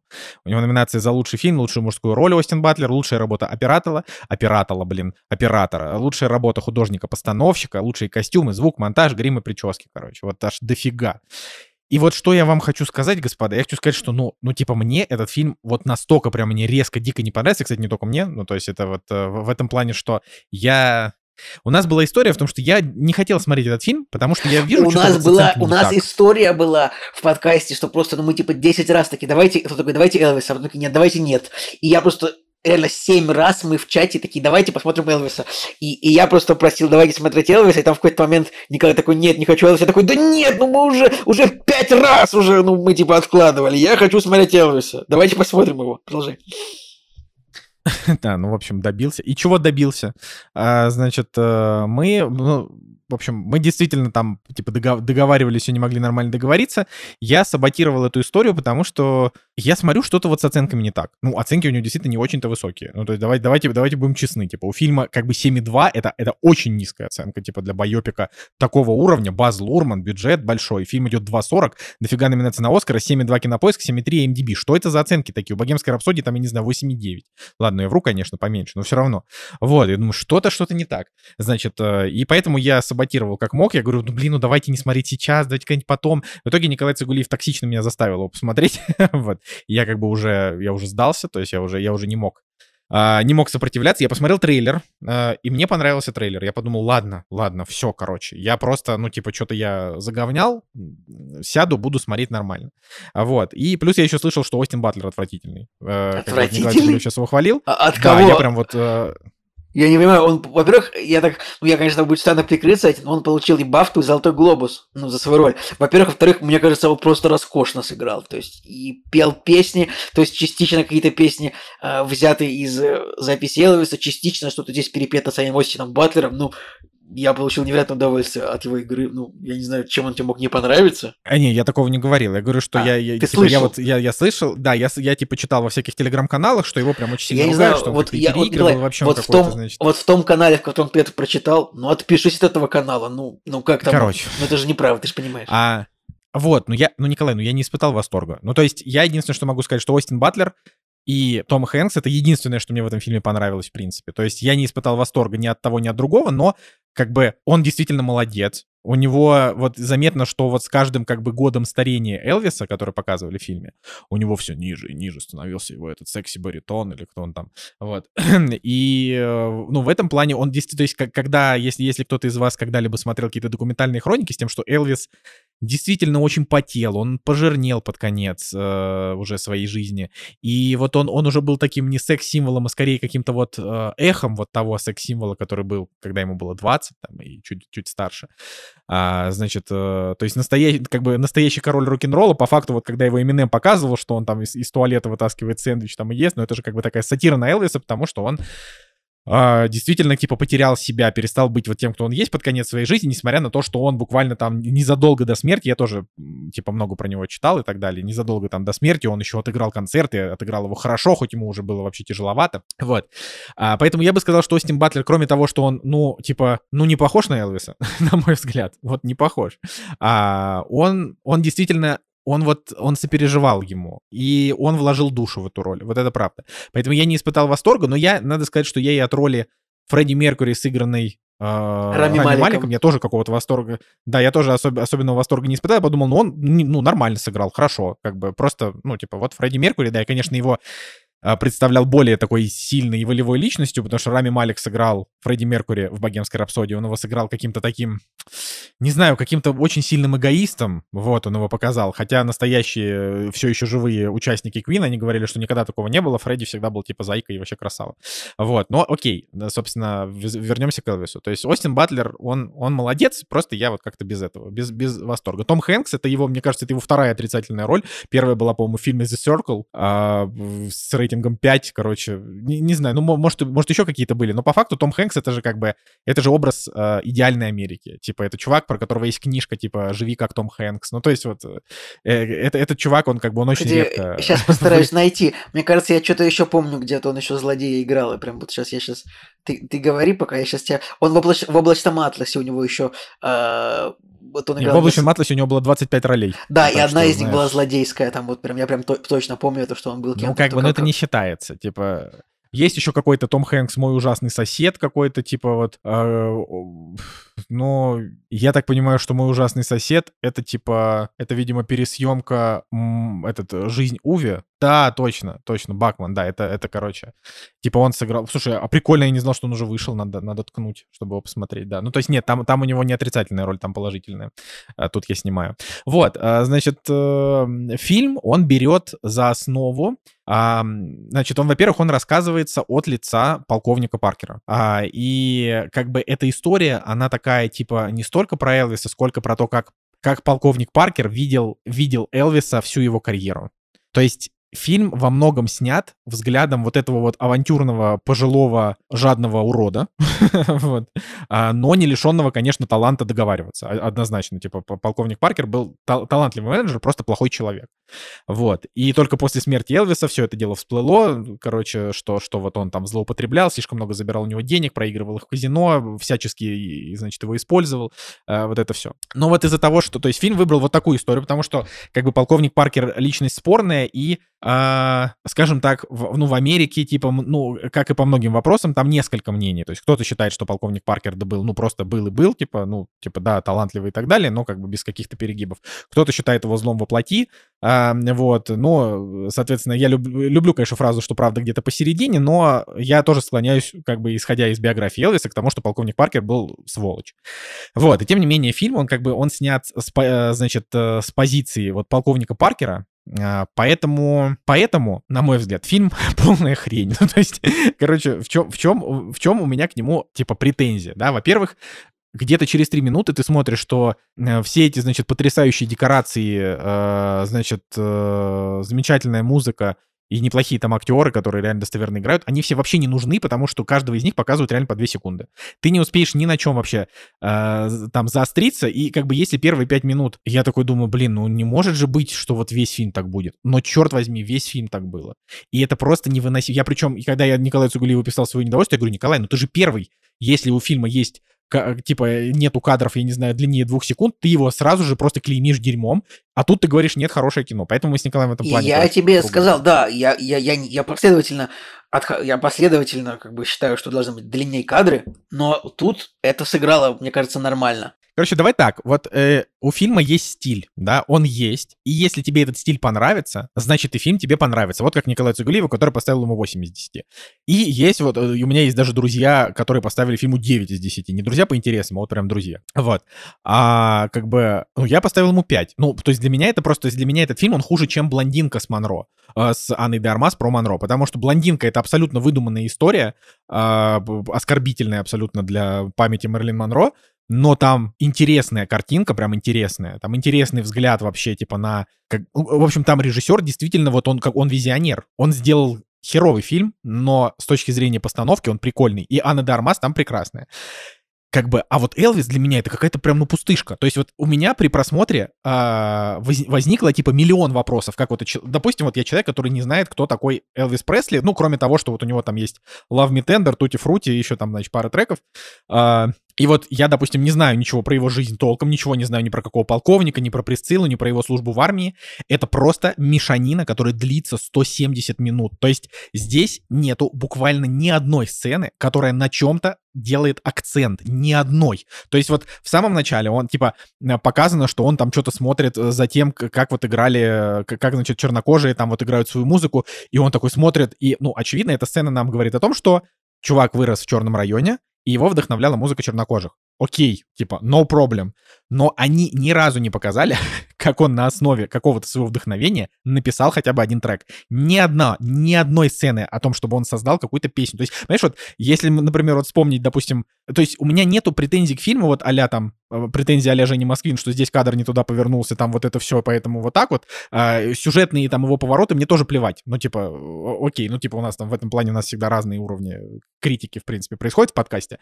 У меня глобальные, вот к, к этому фильму только глобальные претензии. Типа, меня, я не вижу за этим фильмом ни Элвиса Пресли, ни толком, ни его семьи. То есть я, мне хорошо раскрыли полковника, ну, потому что был его это. Слушай, это, Но при этом это, мне... это, это довольно странно, потому что вот вот я вспоминаю фильм, я типа думаю вообще, вот я прям, я много думал об этом фильме потом, именно вот я, я думаю о том, что вот как, как вот именно музыкант сгорел из-за того, что он постоянно выступал, а не лечился, а просто ел лекарства только.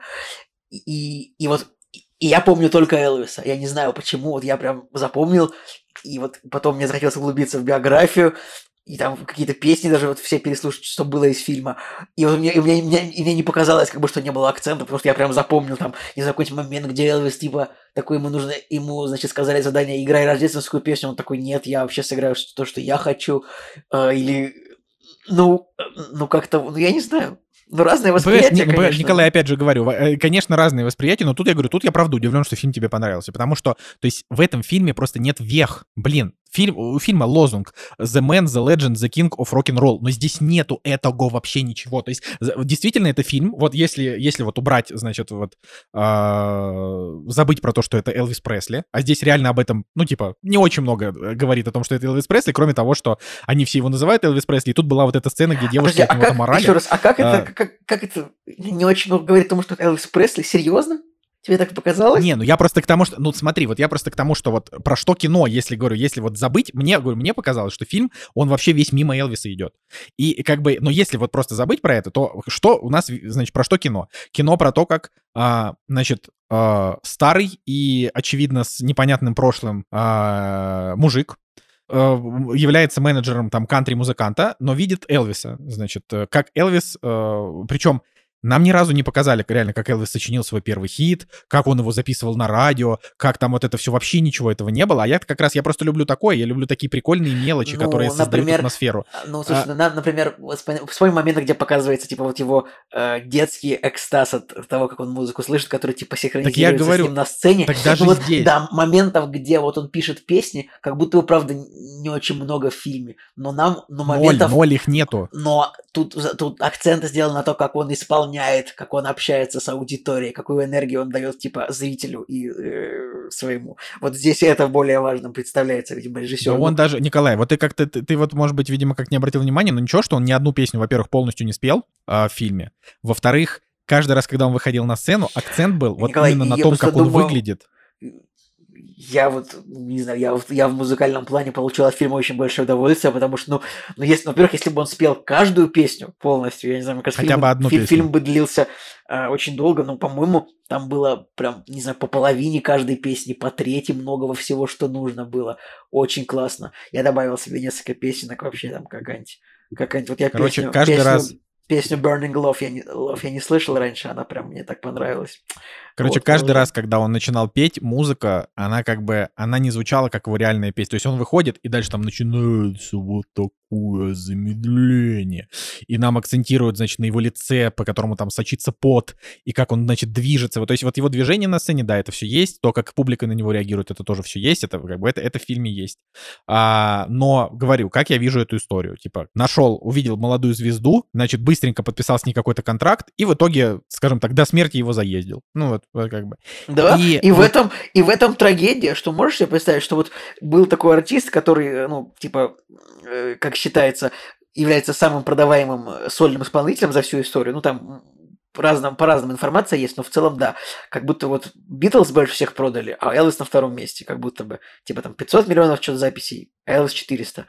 Э, и, и все вот... еще говорю, и у меня, у меня никаких... Я, я, я, я хотел говорить, что трагедия, вот, да. вот, э, типа, такая величина огромная, ну, такой вообще могущественный, мощный талант, просто, а, а, просто звезда, как бы, ну, просто, э, ну, была как бы загублена, ну, скажем так, э, неталантливым менеджментом одной части его сотрудников и как бы вероломством просто вот этого полковника, который, ну вот, удивительно, как может быть такое. Николай, вообще, так, кстати, ты знал, что Остин Батлер и Элвис Пресли дальние родственники?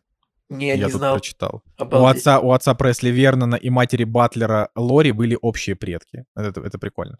Вот. А, но я... Ну, это, да, такие очень дальние. Но, короче, Николай, то, что ты говоришь, это правда. Но, типа, я как раз, я хотел посмотреть фильм про жизнь Элвиса Пресли и его трагедию. Но я увидел только перепалки, значит, вот с Манагером, с этим его, реально, типа, большая часть фильма, она из вот этих вот, не то, что там либо перепалки, либо какие-то решения, разговоры.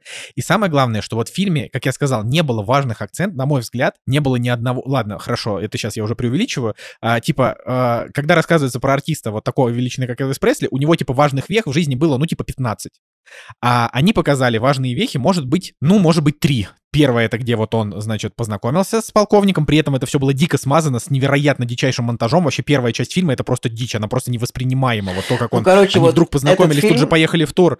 Ну подожди, Николай, ну мысль, мысль. Втор... Вторая, значит, это где он с Присциллой познакомился, с Присциллой. Вот ну, это, ты вот пропускаешь вот веху, веха. А, важная веха, где а, он там, а, важ, важная веха, где он, значит, выступает, что, значит, им, им начинает интересоваться государство из-за его плохого поведения на сцене. Потом. Подожди, подожди, ну, я тебе говорю о том, что вот у, у Пресли, у него действительно, говорю, там в жизни было 15 вех, 20, 30, не знаю сколько. Ну, я думаю, что скорее там в 15 уложимся. Но именно чтобы вот показали, чтобы вот акцентировали внимание. Это вот этот первый большой кусок, где он как бы получил славу, туда же вот можно сказать, как он там вышел на сцене, окей. А второй — это где он познакомился с Присциллой. И третий — это где вот он уже начал а, как бы потихонечку сдавать позиции. И как бы, и при этом вот я смотрю, я такой думаю, блин, какой у него классный костюм. А он сменил в 90 костюмов за этот фильм. Я тоже вот читаю 60. в интересных фактах. 90. Читаю, 90? Я, я читаю ну, факты, да. факты, что 90. Значит, я просто вот. забыл. А, да. И, собственно, а, и ты думаешь, блин, ну, типа, прикольно, прикольно, что там, как бы, ну, Короче, что вот они так над ним поработали с точки зрения, э, там, с точки зрения костюмов, но какая история этого костюма? Почему он решил одеваться именно так? В чем этот, в чем прикол? Почему, опять же, как он писал? То есть там, например, там есть такой микромомент, когда полковник говорит, музыкой всегда Элвис занимается сам. И нам единственную сцену за весь фильм, пока единственную Николай, когда вот он ставил, репетировал концерт перед, э, значит, вот этим первым выступлением в Лас-Вегасе, это была такая трехминутная сцена, где он говорит, так, вступайте барабаны, давайте. Потом вступает пианино. И я такой прям вовлекся, думаю, блин, классная какая сцена. И вот это реально лучшая сцена в фильме, на мой взгляд. Где он как-то их вот разогнал, и было видно, что вот это музыкант, у которого есть энергетика, да, который может за собой вести людей. Это как Лидия Тар, которая в фильме Тар, э, типа там вот рулила своим, значит, оркестром, и вот Элвис также делал. Но во всем остальном для меня это такое глубокое разочарование, Николай. Ну, правда, то есть я рад, что ты от него получил удовольствие, но я просто охренел от него, потому что я смотрю, думаю, ну где тут Элвис Пресли? Мысли, где ваши, где ваши хоть какие-то переживания. То есть, понимаешь, вот у них с женой, а, типа, сначала у них хорошие отношения, а, э, три сменяющие друг друга сцены, и вот они уже разводятся, она от него уходит. То есть, понятно, почему, понимаешь, фильм не оставляет за собой вопросов именно с точки зрения биографии, потому что если ты внимательный, то ты как бы все понимаешь. Ну, а Николай, если ты чего-то там до конца я не допонял... хотел сказать, что ну ты у нас, типа, не отличаешься внимательностью при просмотре часто, особенно когда ты начинаешь, типа, сходу быть недовольным фильмом, ты такой... Ну вот... Не, ну наоборот, кстати, наоборот, если я недоволен, то я наоборот прям пристально смотрю, чтобы его еще больше ненавидеть. Но тут видишь, как получилось? Я говорю, я не хотел ненавидеть этот фильм. Я просто не хотел его смотреть, у меня не было к нему настроя. Но потом я к нему шел, вот прям когда мы включали, я думал, блин, вот все, сейчас я кайфану с него, потому что трейлер классный. Но я не кайфану, потому что он, он, он как Бэтмен против Супермена. Одна сцена друг другу сменяет, ты понимаешь историю, у тебя нет вопросов к истории, но у тебя вопросы к повествованию. Типа, почему вы, почему ваше повествование, оно лишено вот каких-то вот этих вот акцентов, акцентов, вашу мать. Это же, ну, Короче, это же это, музыкант. Это, это я реально, причем посмотрел... Реально вопрос восприятия. Я увидел все акценты, ну, да, да, да. я увидел просто, ну, все переломы, я увидел вот все моменты. Ты спрашиваешь, почему у него такие костюмы? Ну, потому что вот он тусовался вот на, на, этой, вот на этот Билл-стрит. Это я потом еще в Википедии почитал, типа написано, что Элвис тусовался на улице Билл-стрит, где он сформировал да, да, свой да, стиль. Это, это вот, и я такой, типа, вот, и, и, на, и в фильме был дан, вот была показана эта улица, типа, как там все роскошно, красиво красиво все делается. А, и ну такой... где классная сцена, где он приходит в портному и говорит, сделай мне вот так, Ну, а портной Николай, говорит, ну, так хорошо, это это же не- черные так это, же, одеваются». это же не Кингсман, Знаешь, типа, да, типа.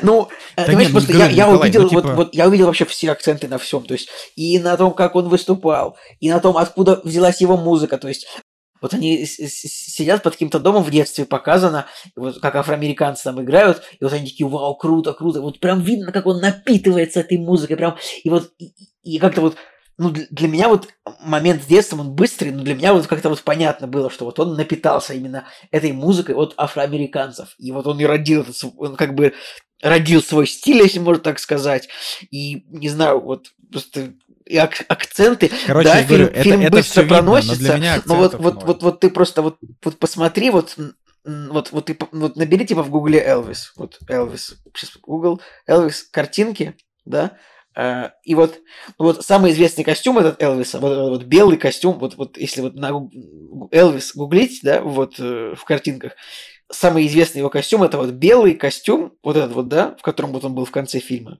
Согласен со мной, Николай? Ну, белый или розовый, неважно. Вот, этот вот белый костюм, красный. этот вот такой супер вычурно такой, чрезмерный такой, э, какой-то, ну вот, просто ну, несоразмерный всему вот этот костюм. Вот этот фильм, вот он такой, как этот костюм Элвиса. Вот он прям, вот он аутентичен абсолютно Элвису. Мне кажется, что, ну, я не знаю, как бы, ну, мне- я не понимаю, как, как, как, как ты не увидел акценты, как ты не увидел вехи, переломы. Мне кажется, в фильме все есть.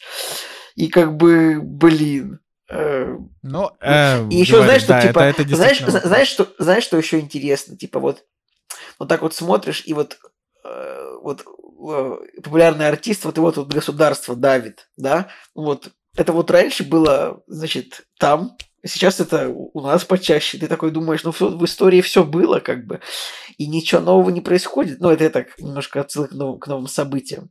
Не знаю, короче, короче, я очень на самом деле жду, что Остин Батлер получит Оскар за свою роль. Ну, как бы вообще букмекеры, мы еще не смотрели фильм Даррена Аронофски с Брэндоном Фрейзером, но букмекеры больше дают как бы вероятность на то, что он выиграет Оскар. И даже Колину Фарреллу больше дают возможность выиграть Оскар букмекеры. Но Остин Батлер уже выиграл он уже, он уже получил, он уже получил Глобус, Британскую Академию, Да, еще но какие-то призы, да. мне, мне кажется, что было бы, было бы, вот честно, не знаю, во- воз- вполне возможно, что Брэн Фрейзер тоже круто сыграл, но я был бы рад, если бы Остин Батлер получил Оскар, потому что, ну, даже я соглашусь с тобой, что это не самый идеальный фильм, правда, вот в нем может быть немножечко какой-то вот драматическая составляющая, вот может быть есть какие-то просадочки, правильно, вот есть именно просадки, вот э, не хватает немножко именно драматического фильма, но есть больше именно какого-то клипового мюзикла. Вот я соглашусь тут с тобой. И, конечно, ну, номини... конечно, ну, мы не ждем, что фильм получит Оскар за лучший фильм, потому что ну, это странно было бы. Хотя было бы весело, мне кажется, Мы капец. просто не ждем, мы, мы- Просто, мы надеемся, про- что, просто, что он- просто Не, ну, уморительно было бы. Но Не, Николай, ну ты говоришь, что этот фильм, что, что ты хочешь, чтобы он получил. Ну, блин, ты просто оскорбляешь сейчас вообще кино. Там, простите меня, там в номинации Колин Фаррелл, который сыграл просто великую роль. Великую роль сыграл в «Банши и Ниширин», и ты говоришь, что чувак, который... э, ах, ладно. Ну, мне кажется, что печальные ужимки Колина Фаррелла, это, зла. это, мне кажется, что это, ну, все-таки не, не, не такая большая и сложная актерская работа, как де- 90 Да ты с ума сошел. как, извини, э, как 90 костюмов за, э, типа, за, за три года съемок фильма этого, ну, не знаю, как бы 90 костюмов, еще спеть все песни, исполнить все эти Давайте танцы. дадим... Давайте дадим Оскар э, ак- этому э, Полу Раду, который играет Человека-муравья. Он же сколько раз он сменял свой костюм на съемках Человека-муравья. Три? А сколько, ну, ну типа, а, б- может быть и четыре. Знаешь, это тоже труд. Снимать костюмы, надевать. Не, я как бы, я понимаю, что я, конечно, я, я конечно, Да, ты щас- перекручиваю, ты да, ну, блин, Николай, Остин, токсичить. Ости... Да, да, я токсичу, но типа, э, ну, Николай, ну, прости мне, ну, Остин Батлер не должен получить Оскар в этом году. Не, опять же, если он получит, я за него чисто как за человека, я за него буду рад. Потому что, ну, я не, не какая-то, не какая-то злобная мразь. То есть я считаю, Ну, тут, что... знаешь, ну, тут, типа, короче, ну, парень, тут- парень, тут парень уже- молодец. Но, блин, но я просто... Во мне противится, чтобы этот фильм вообще получил хоть какой-либо Оскар, разве что, вот я говорю, я, я наверное, соглашусь а, с тем, что здесь действительно настолько сумасшедшая работа, визу, ну, там вот по визуалу проделанная, а, что как бы вот Вот они говорят, лучшая работа художника-постановщика. И вот там есть Элвис, Аватар Путь воды, Фабельмана, Вавилон на Западном фронте без перемен. Конечно, Аватар 2 в этой, типа, в любой визуальной э, номинации это как бы, это, это, это, как это сказать, это такая имба. Но, очевидно, Элвис кладет на лопатки Фабельманов очень слабых, вот. Э, и все, что я могу сказать, потому что Вавилон и на Западном фронте мы не смотрели, кстати. Но на Западном фронте я не думаю, что там прям что-то сильно сложное, ну, просто костюмы э, военные там. Ну, блин, нет, давай мировой. не будем принижать Вавилон... там всякие, всякие там... Не, блинда... я не принижаю. Блиндажи, но... окопы. А, короче, штука в том, что, ну, вероятно, вполне, что фильм получит как, какой-то, какой-то технический Оскар вполне получит о Элвис. Но я считаю, блин, ну вообще американцы это самое, э, ну, типа не всегда, сейчас, подожди, э, э, тот самый Хоакин Феникс ведь Оскар за Джонни Кэш так и не получил, по-моему. А, а вообще, ну, киноакадемия не, не всегда склонна давать Оскары вот за исполнение музыкальных байопиков, типа а, только на моей памяти только только Джейми Фокс получил за Рэя, ну вот если брать там последние 20 лет. То есть мы, мы берем там а, основные, берем эти байопики, там какой-нибудь Рокетмен, который, ну, у него тоже сдержанные отзывы достаточно были. И там Террен, Террен, Эд, Террен Эджертон тоже ну, даже не получил номинацию. Ну, видимо, там, может быть, не знаю, не, не все гладко, не знаю, не смотрели. А, вот, значит, Хоакин Феникс не получил Оскара за переступить черту за роль Джонни Кэша. А, Джейн Фокс получил роли за исполнение роли Рэя Чарльза в фильме «Рэй». Ну, тут посмотрим, посмотрим. Мне кажется, ну, как бы, вероятность есть, вероятность есть. Что еще мне хотелось по фильму сказать?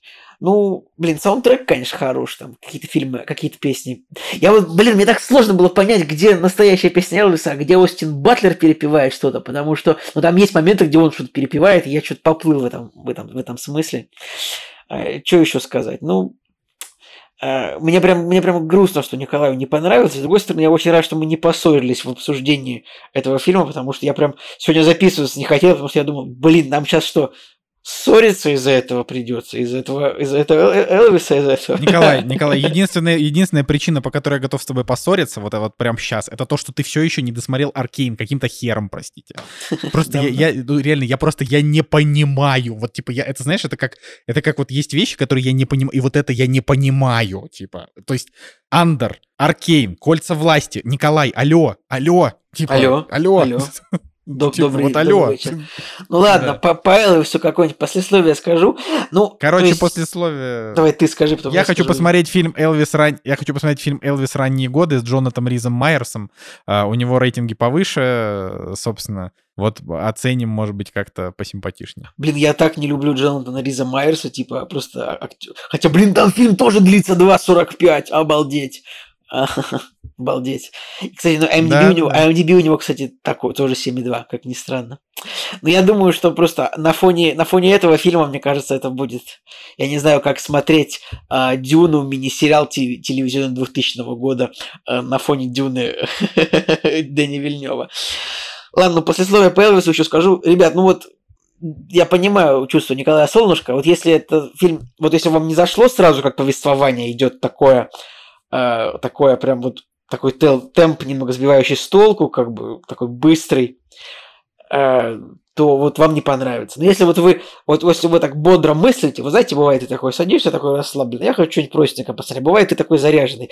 И вот если вы заряженно себя чувствуете, вот садитесь смотреть Элвиса, вот он так вот, он будет вас держать в таком напряжении, потому что, ну, тут реально, ну, просто две секунды нельзя как бы передохнуть, потому что, типа, через две секунды уже пройдет, типа, год жизни Элвиса, и уже там из Мемфиса да. он, он, он, типа, окажется, типа, в армии. Это, это вот тут, тут реально так будет. Ну, то есть, но тоже вот, ну, все есть моменты, как бы, где какие-то надрывные какие-то, то есть где вот есть какая-то пауза передохнуть.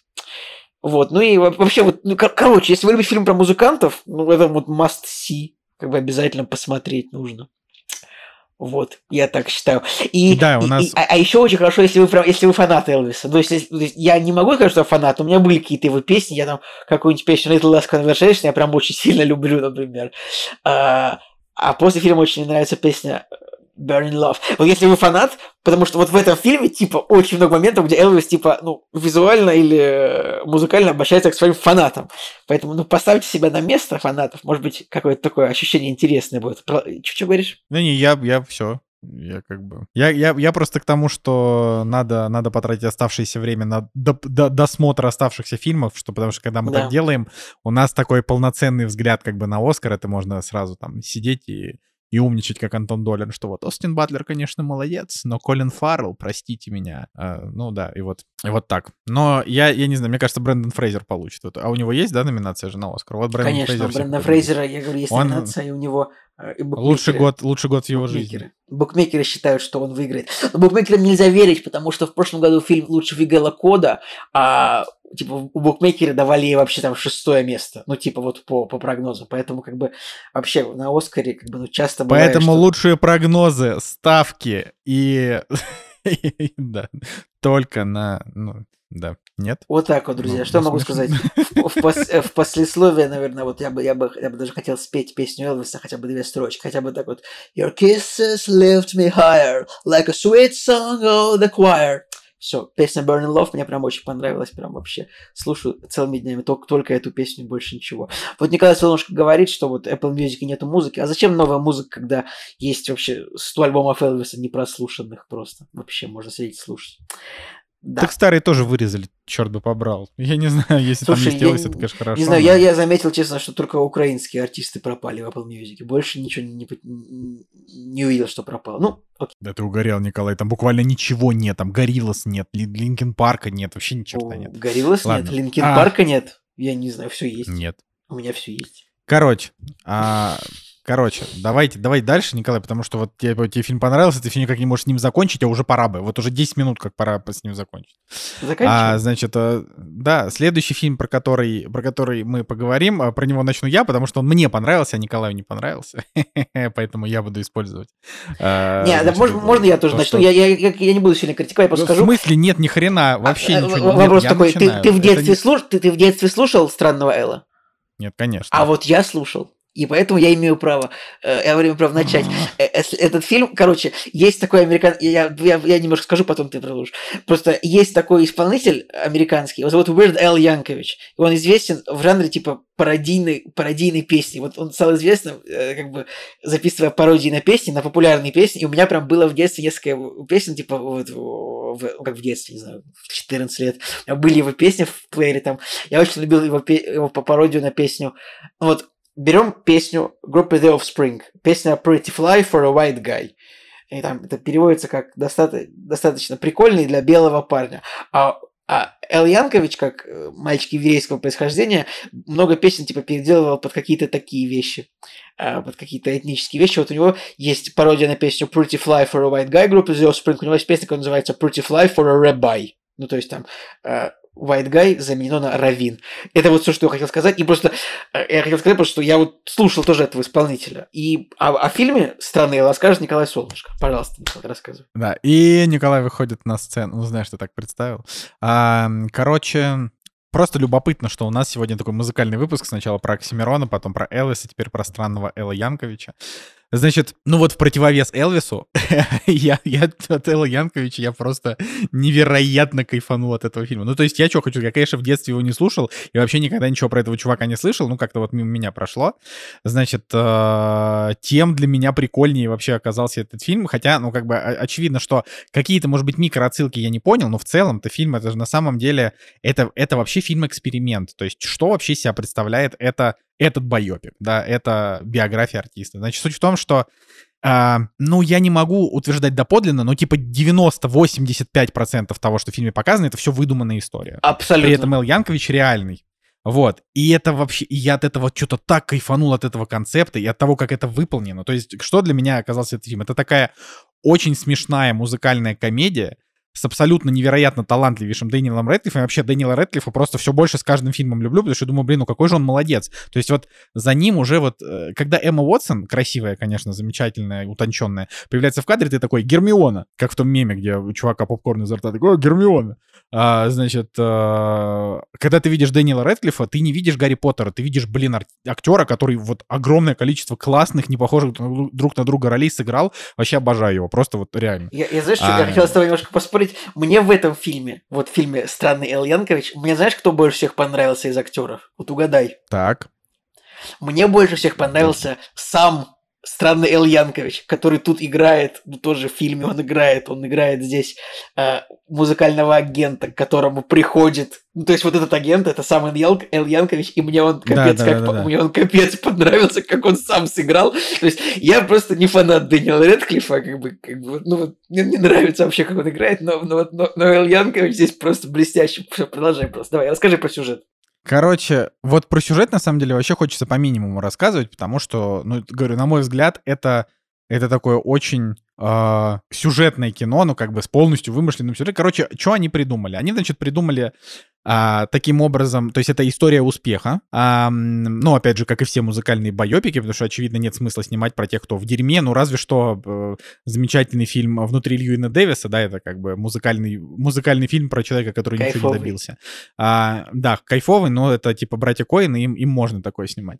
А если ты берешься с ним, снимать классический байопик, коим «Странный Эл» тоже в какой-то мере является до определенного момента, да, в фильме, а, значит, э, это типа история успеха. Но в этой истории успеха реально, ну, нет ничего настоящего. То есть, а, как он в действительности приходил к успеху, мы после этого фильма мы не узнаем. Но если к Элвису у меня были претензии, потому что там как бы показывали, но не заостряли внимание, здесь заостряют внимание на всем, но это просто все неправда. То есть, например, Эл Янкович, а, ну, типа, опять же, я говорю, я от фильма начал получать удовольствие просто чуть ли не с первой минуты. А, при этом я, Николай, от фильма вообще ничего не ждал, у него 6,9 рейтинг, я думаю, ну, не знаю, поглядим. Типа, просто было настроение что-то посмотреть, музыкальная комедия написана. Вот, я буквально с первых минут ржал, потому что, ну, типа вот Эл Янкович, ну, это такой, он такой просто, ну, такой нелепый тип, который играет, значит, на аккордеоне, я тоже играл на аккордеоне, напомню. А, значит, и вот он такой, значит, на аккордеоне играет, а, значит, и И, значит, и его друзья такие, Эл, ты красавчик, у тебя все получится. Типа, давай там, придумай трек. Он придумывает трек, они такие, боже, какой он охренительный. То есть они, и они такие тут же начинают, выбегают на сцену, тут же начинают подыгрывать, как будто бы они репетировали. И тут же у них все получается. Потом, значит, следующие кадры, там они такие, когда Эл Янкович записывает, типа там, записывает пародию на какой-то трек, к этому музыканту начинает, типа, приходить популярность. Там, эта сцена, где к нему приходит один из, э, один из музыкантов вариантов... Что? Самая да. смешная концепция в фильме это то, что ну, у Эл Янковича есть известная пародия на песню Майкла Джексона Beat It. У него есть пародия, которая называется Eat It. А в фильме представлено так, что наоборот, это Эл Янкович первый написал песню Eat It а Майкл Джексон сделал на него пародию. То есть в фильме есть, правда, много интересных таких смешных концепций, много неплохих шуток. В принципе, ну, ну, ну, ну короче, типа, приколдесный байопик, это, в принципе, прикольный жанр. Мне понравилось вот до момента, примерно буквально, ну, до момента, э, где появились, где появился наркокартель. Мне дальше показалось, что это вот просто все не имеет никакого смысла просто. И недостаточно весело. Потому что, ну, то есть там, как бы, вот мне, мне показался градус пародии и абсурдности немножко, вот там, когда, не знаю, полицейские задерживают его на вечеринке Элла и приводят его домой и говорят, он участвовал в полька-вечеринке и играл на аккордеоне. Родители такие, как быть? И вот это прям смешная шутка, когда ты понимаешь, что да, фильм абсурдный. Но потом, как бы, когда вот он становится реалистичным в какие-то моменты, ну там, типа, Эл там выступает на концерт, записывает, и как бы, ну то есть так фильм абсурдный или реалистичный. То есть, как бы, вот эта грань мне немножко, ну, когда, но когда появляется Мадонна, которая собирается рулить наркокартелем, то есть ты понимаешь, вроде бы это, это уже абсурдно, да, блин, но, но ну не так классно, смешно. Что они тут они выдумали роман Элла Янковича с Мадонной, типа, потому что Мадонна хотела, чтобы он записал кавер на ее трек, чтобы она стала популярной. Да блин, не знаю. Короче, я, я как правильно Настя мне тоже, значит, подсказывает, что фильм такой в стиле Майти Буша. То есть, если Мне нравится, больше всего такой... фильм похож, на самом деле, на невыносимую тяжесть огромного таланта. Вот типа того, мне кажется, фильм. Вот, да, то есть, да, вот тоже он... есть. Тоже есть. Но невыносимая тяжесть огромного таланта все же, он как бы, это все-таки такой сюжетный боди-муви, так, так или иначе. А «Странный Эл» это просто, ну реально это странный фильм. Типа, я говорю, я с него кайфанул, потому что мне юмор зашел, мне очень понравилась съемка, мне понравилось, то есть мне в этом фильме сыграло вообще абсолютно все, и когда в конце он там начал убивать наркокартель, Типа, вот они реально придумали ему биографию, что он там еще и э, суперкиллер-убийца в джунглях. Там, в общем, не, не это. Не вдумывайтесь, просто посмотрите. Вот в этот момент я такой думаю, ну вот, да, фильм действительно вообще, вообще, вообще ушел. Типа, от любой от любой связи с реальностью уже стал абсолютно безумным, особенно только финальный, а финальный кадр тебя не это, да, как бы, когда... Зомби? Я уже не буду спойлерить. Подожди, он же жив, правильно? Он жив, да. В конце этого фильма он как бы умер. То есть, типа, ну, то есть они зациклили вообще историю всю. Поэтому Вживу... это... Жив ли он вживую? Конечно, да, он, вживую он конечно, жив, он, он он сыграл. жив, если он да, играет в да. фильме. Он написал Не, ну сценарий, подожди, конечно, он он, мог- жив.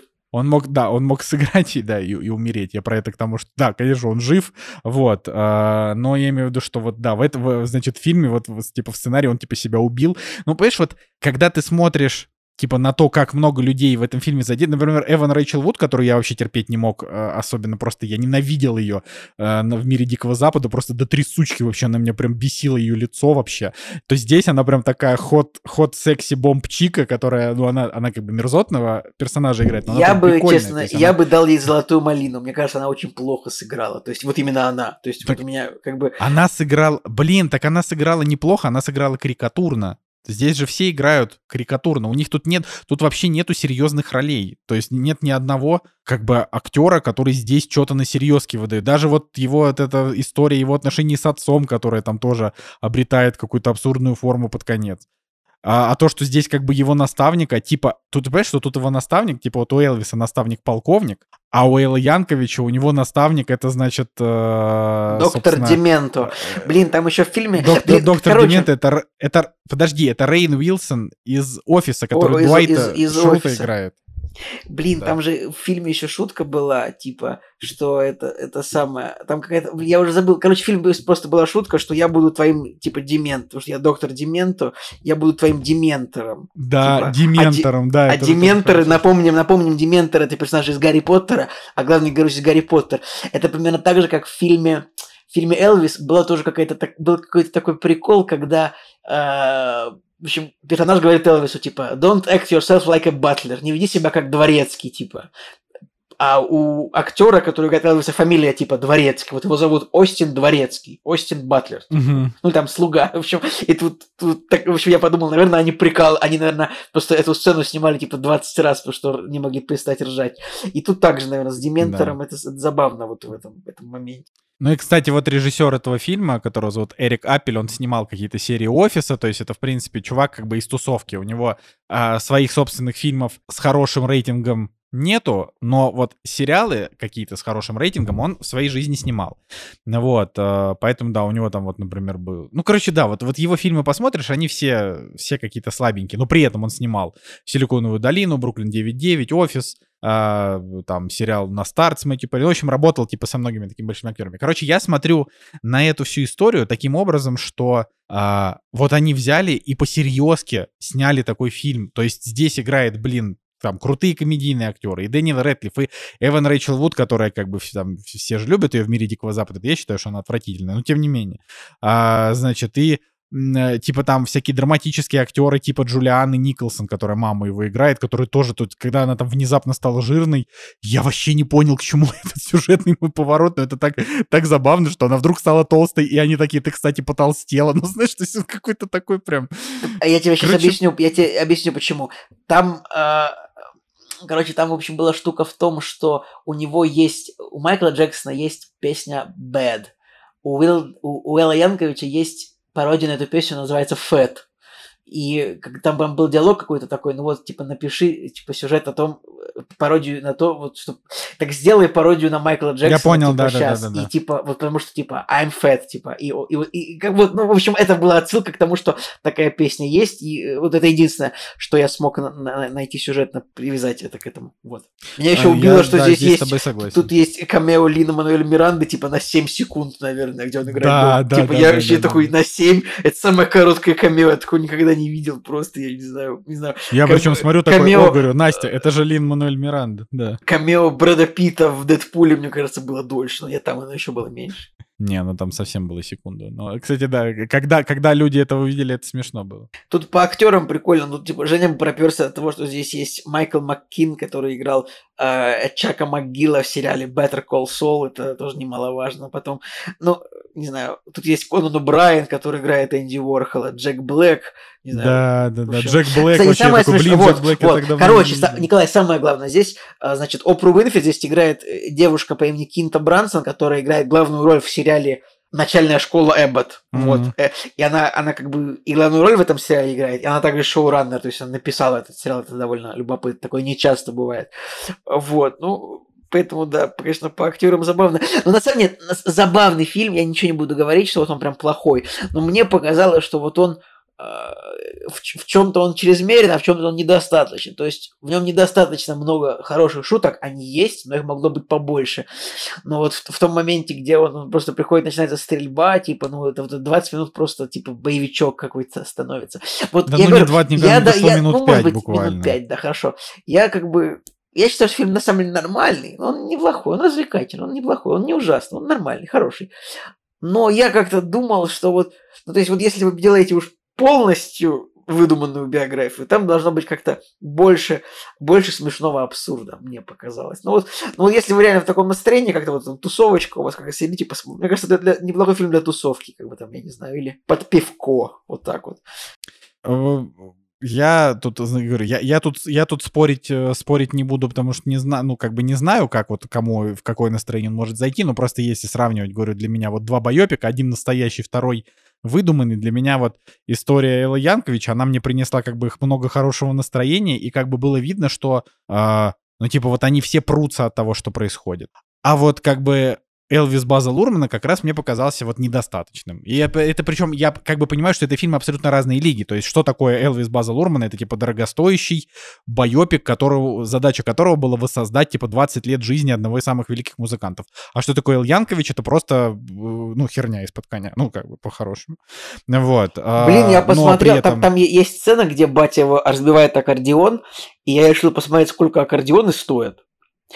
Поскольку, Николай, ты у нас играл на аккордеоне, ты знаешь, сколько аккордеон стоит вообще? Типа купить? Да, Какой-нибудь аккордеоны за- очень дорогие. западный аккордеон, типа какой-нибудь. я Конечно, вообще... конечно. Ну, то есть я смотрю, открыл какой-нибудь магазин, типа там 200 тысяч аккордеон стоит, 300 тысяч, я думаю, обалдеть, как дорого. Не, ну типа можно, можно мысли. достать аккордеон. Ну, типа, у меня был просто бэушный аккордеон, например, тот, на котором я играл. Он был неплохой, но типа вот крутые аккордеоны, на которых выступают ам, как бы аккордеонисты на концертах не вот такого уровня, на которых типа мы там нашим ансамблем играли, когда там в Доме детского творчества. А вот если ты как бы аккордеонист, который выступает за деньги на каких-то концертах, то у тебя, конечно, супер крутые аккордеоны, в которых ты прекрасно понимаешь, как там, значит, какой у него ход, да, как вот э, с, с какой скоростью он закрывается, открывается, да, как, как хорошо он тянется условно.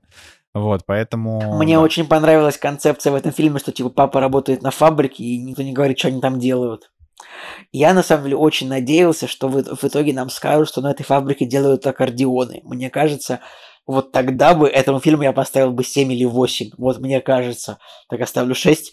Ну вот этому фильму не хватило. Мне кажется, что в конце должно было быть, что Эл Янкович раб- работает на фабрику, и он такой и узнает, что они там делают аккордеоны. Вот это было бы, мне кажется, круто. Мне кажется, они не докрутили. Что думаешь, Николай?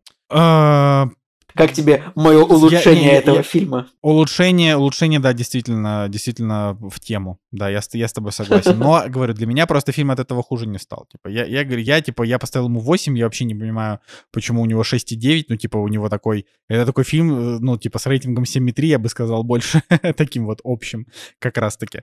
А, но поглядим, п- типа, какая, какая вообще у него будет именно такая зрительская судьба, потому что ну, типа, у него, у него- не очень много оценок ни на кинопоиске, ни на MDB. Посмотрим, будут ли его вспоминать через пару лет. Но для меня это вот это такой очень хороший, а, как бы очень хороший пример того, как а, того, как можно, ну типа вот, ну, вот угореть прям, понимаешь? То есть как бы, да, я согласен с тобой тоже, что они могли бы и, и более плотно угореть, то есть прям совсем безумный бы фильм сделать.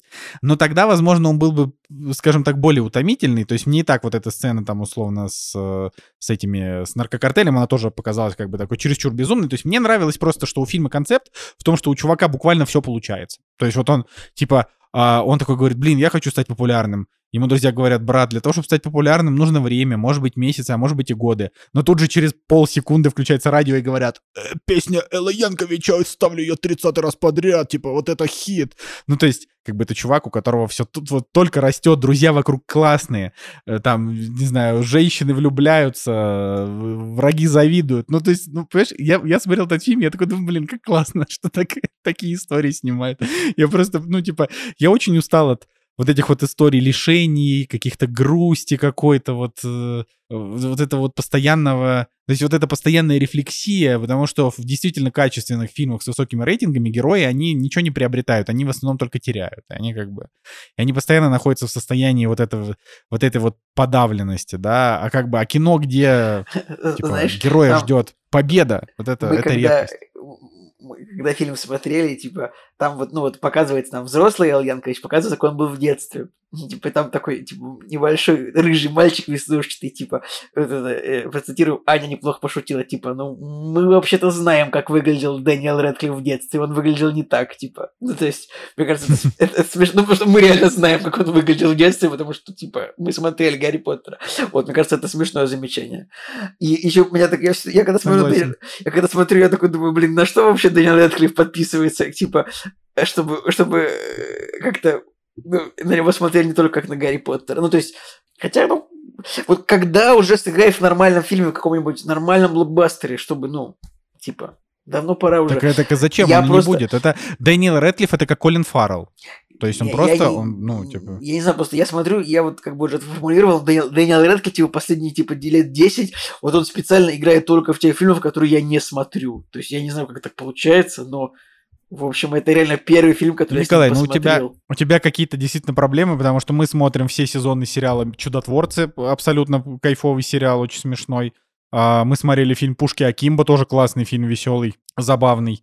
А, и, ну, как бы, Дэниел Рэдклифф хороший актер. А, а про эти, про блокбастеры у него есть целых 8 блокбастеров, в которых он снимался, так что можно как-нибудь пережить. Знаешь, Роберт Дауни-младший тоже хочет в драмах играть. Короче, я считаю, ну, плюс он, кстати, он еще играл в «Иллюзии обмана», правда, он там маленькая у него роль.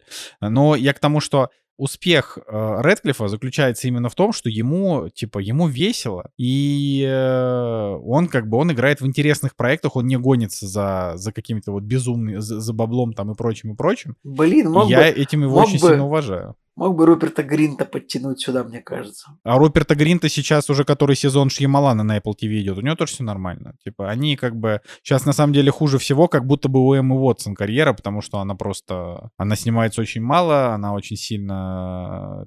А, очень сильно там угорела по феминизму, но как будто бы не доугорела. То есть она там что-то... У нее э, и, там фильмы с рейтингами 5 в карьере, типа вот э, там один за другим. И вот у нее, например, был фильм «Маленькие женщины» в 2019 2015 году. Хороший фильм, без, без вопросов. Но она там играет вот Гермиону. Ну, типа, ну, окей, ну, может быть, не совсем Гермиону. Гермиона, она была такая более сильная женщина. Здесь она просто была какой-то вот придаток своего мужа, вот она играет э, в фильме «Маленькие женщины», что, в принципе, противоречит как бы Эми Уотсон как, как человеку, что она такую роль сыграла. Поэтому, поэтому вот с ее, с ее карьерой как-то вот не очень хорошо. А как бы у Руперта Гринта и у Дэниела Рэдклиффа все более-менее нормально, так что... Короче... Ладно, мы все вот все равно знаем, дела. что самый лучший актер из, все, из всего Гарри Поттера это Гарри Меллинг, который играл братца Дурсли.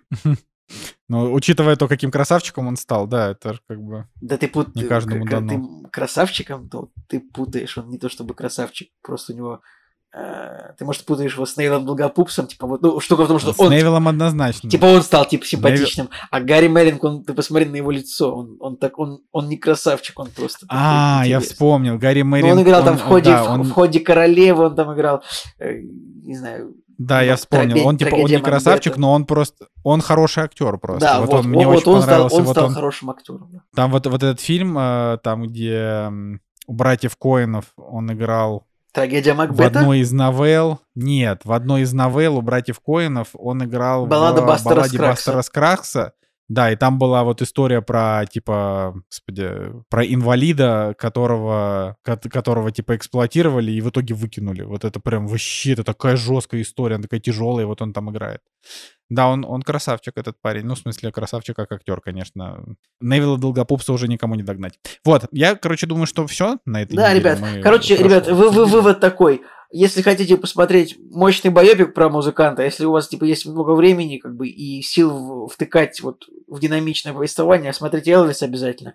Если хочется чисто угореть, ну просто если вы не слышали о таком артисте, как Уэрдел Янкович, ну посмотрите фильм, может вам песни понравятся его. Так что, в общем, оба фильма заслуживают внимания в каком-то какой-то степени.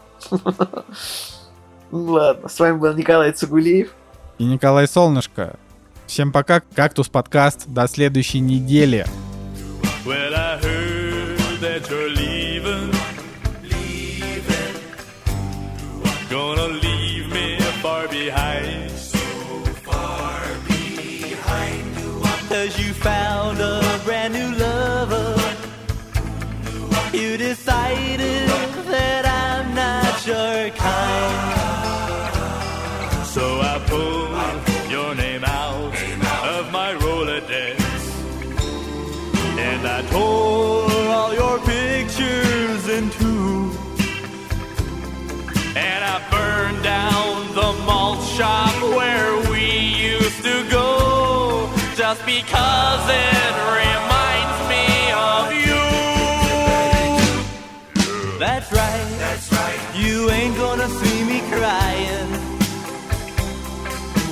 glad, I'm glad that you found somebody new.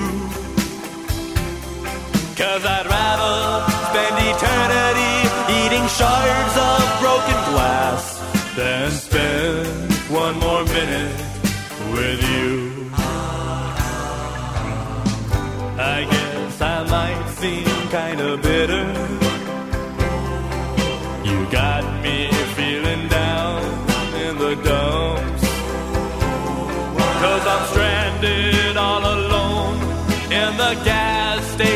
Love.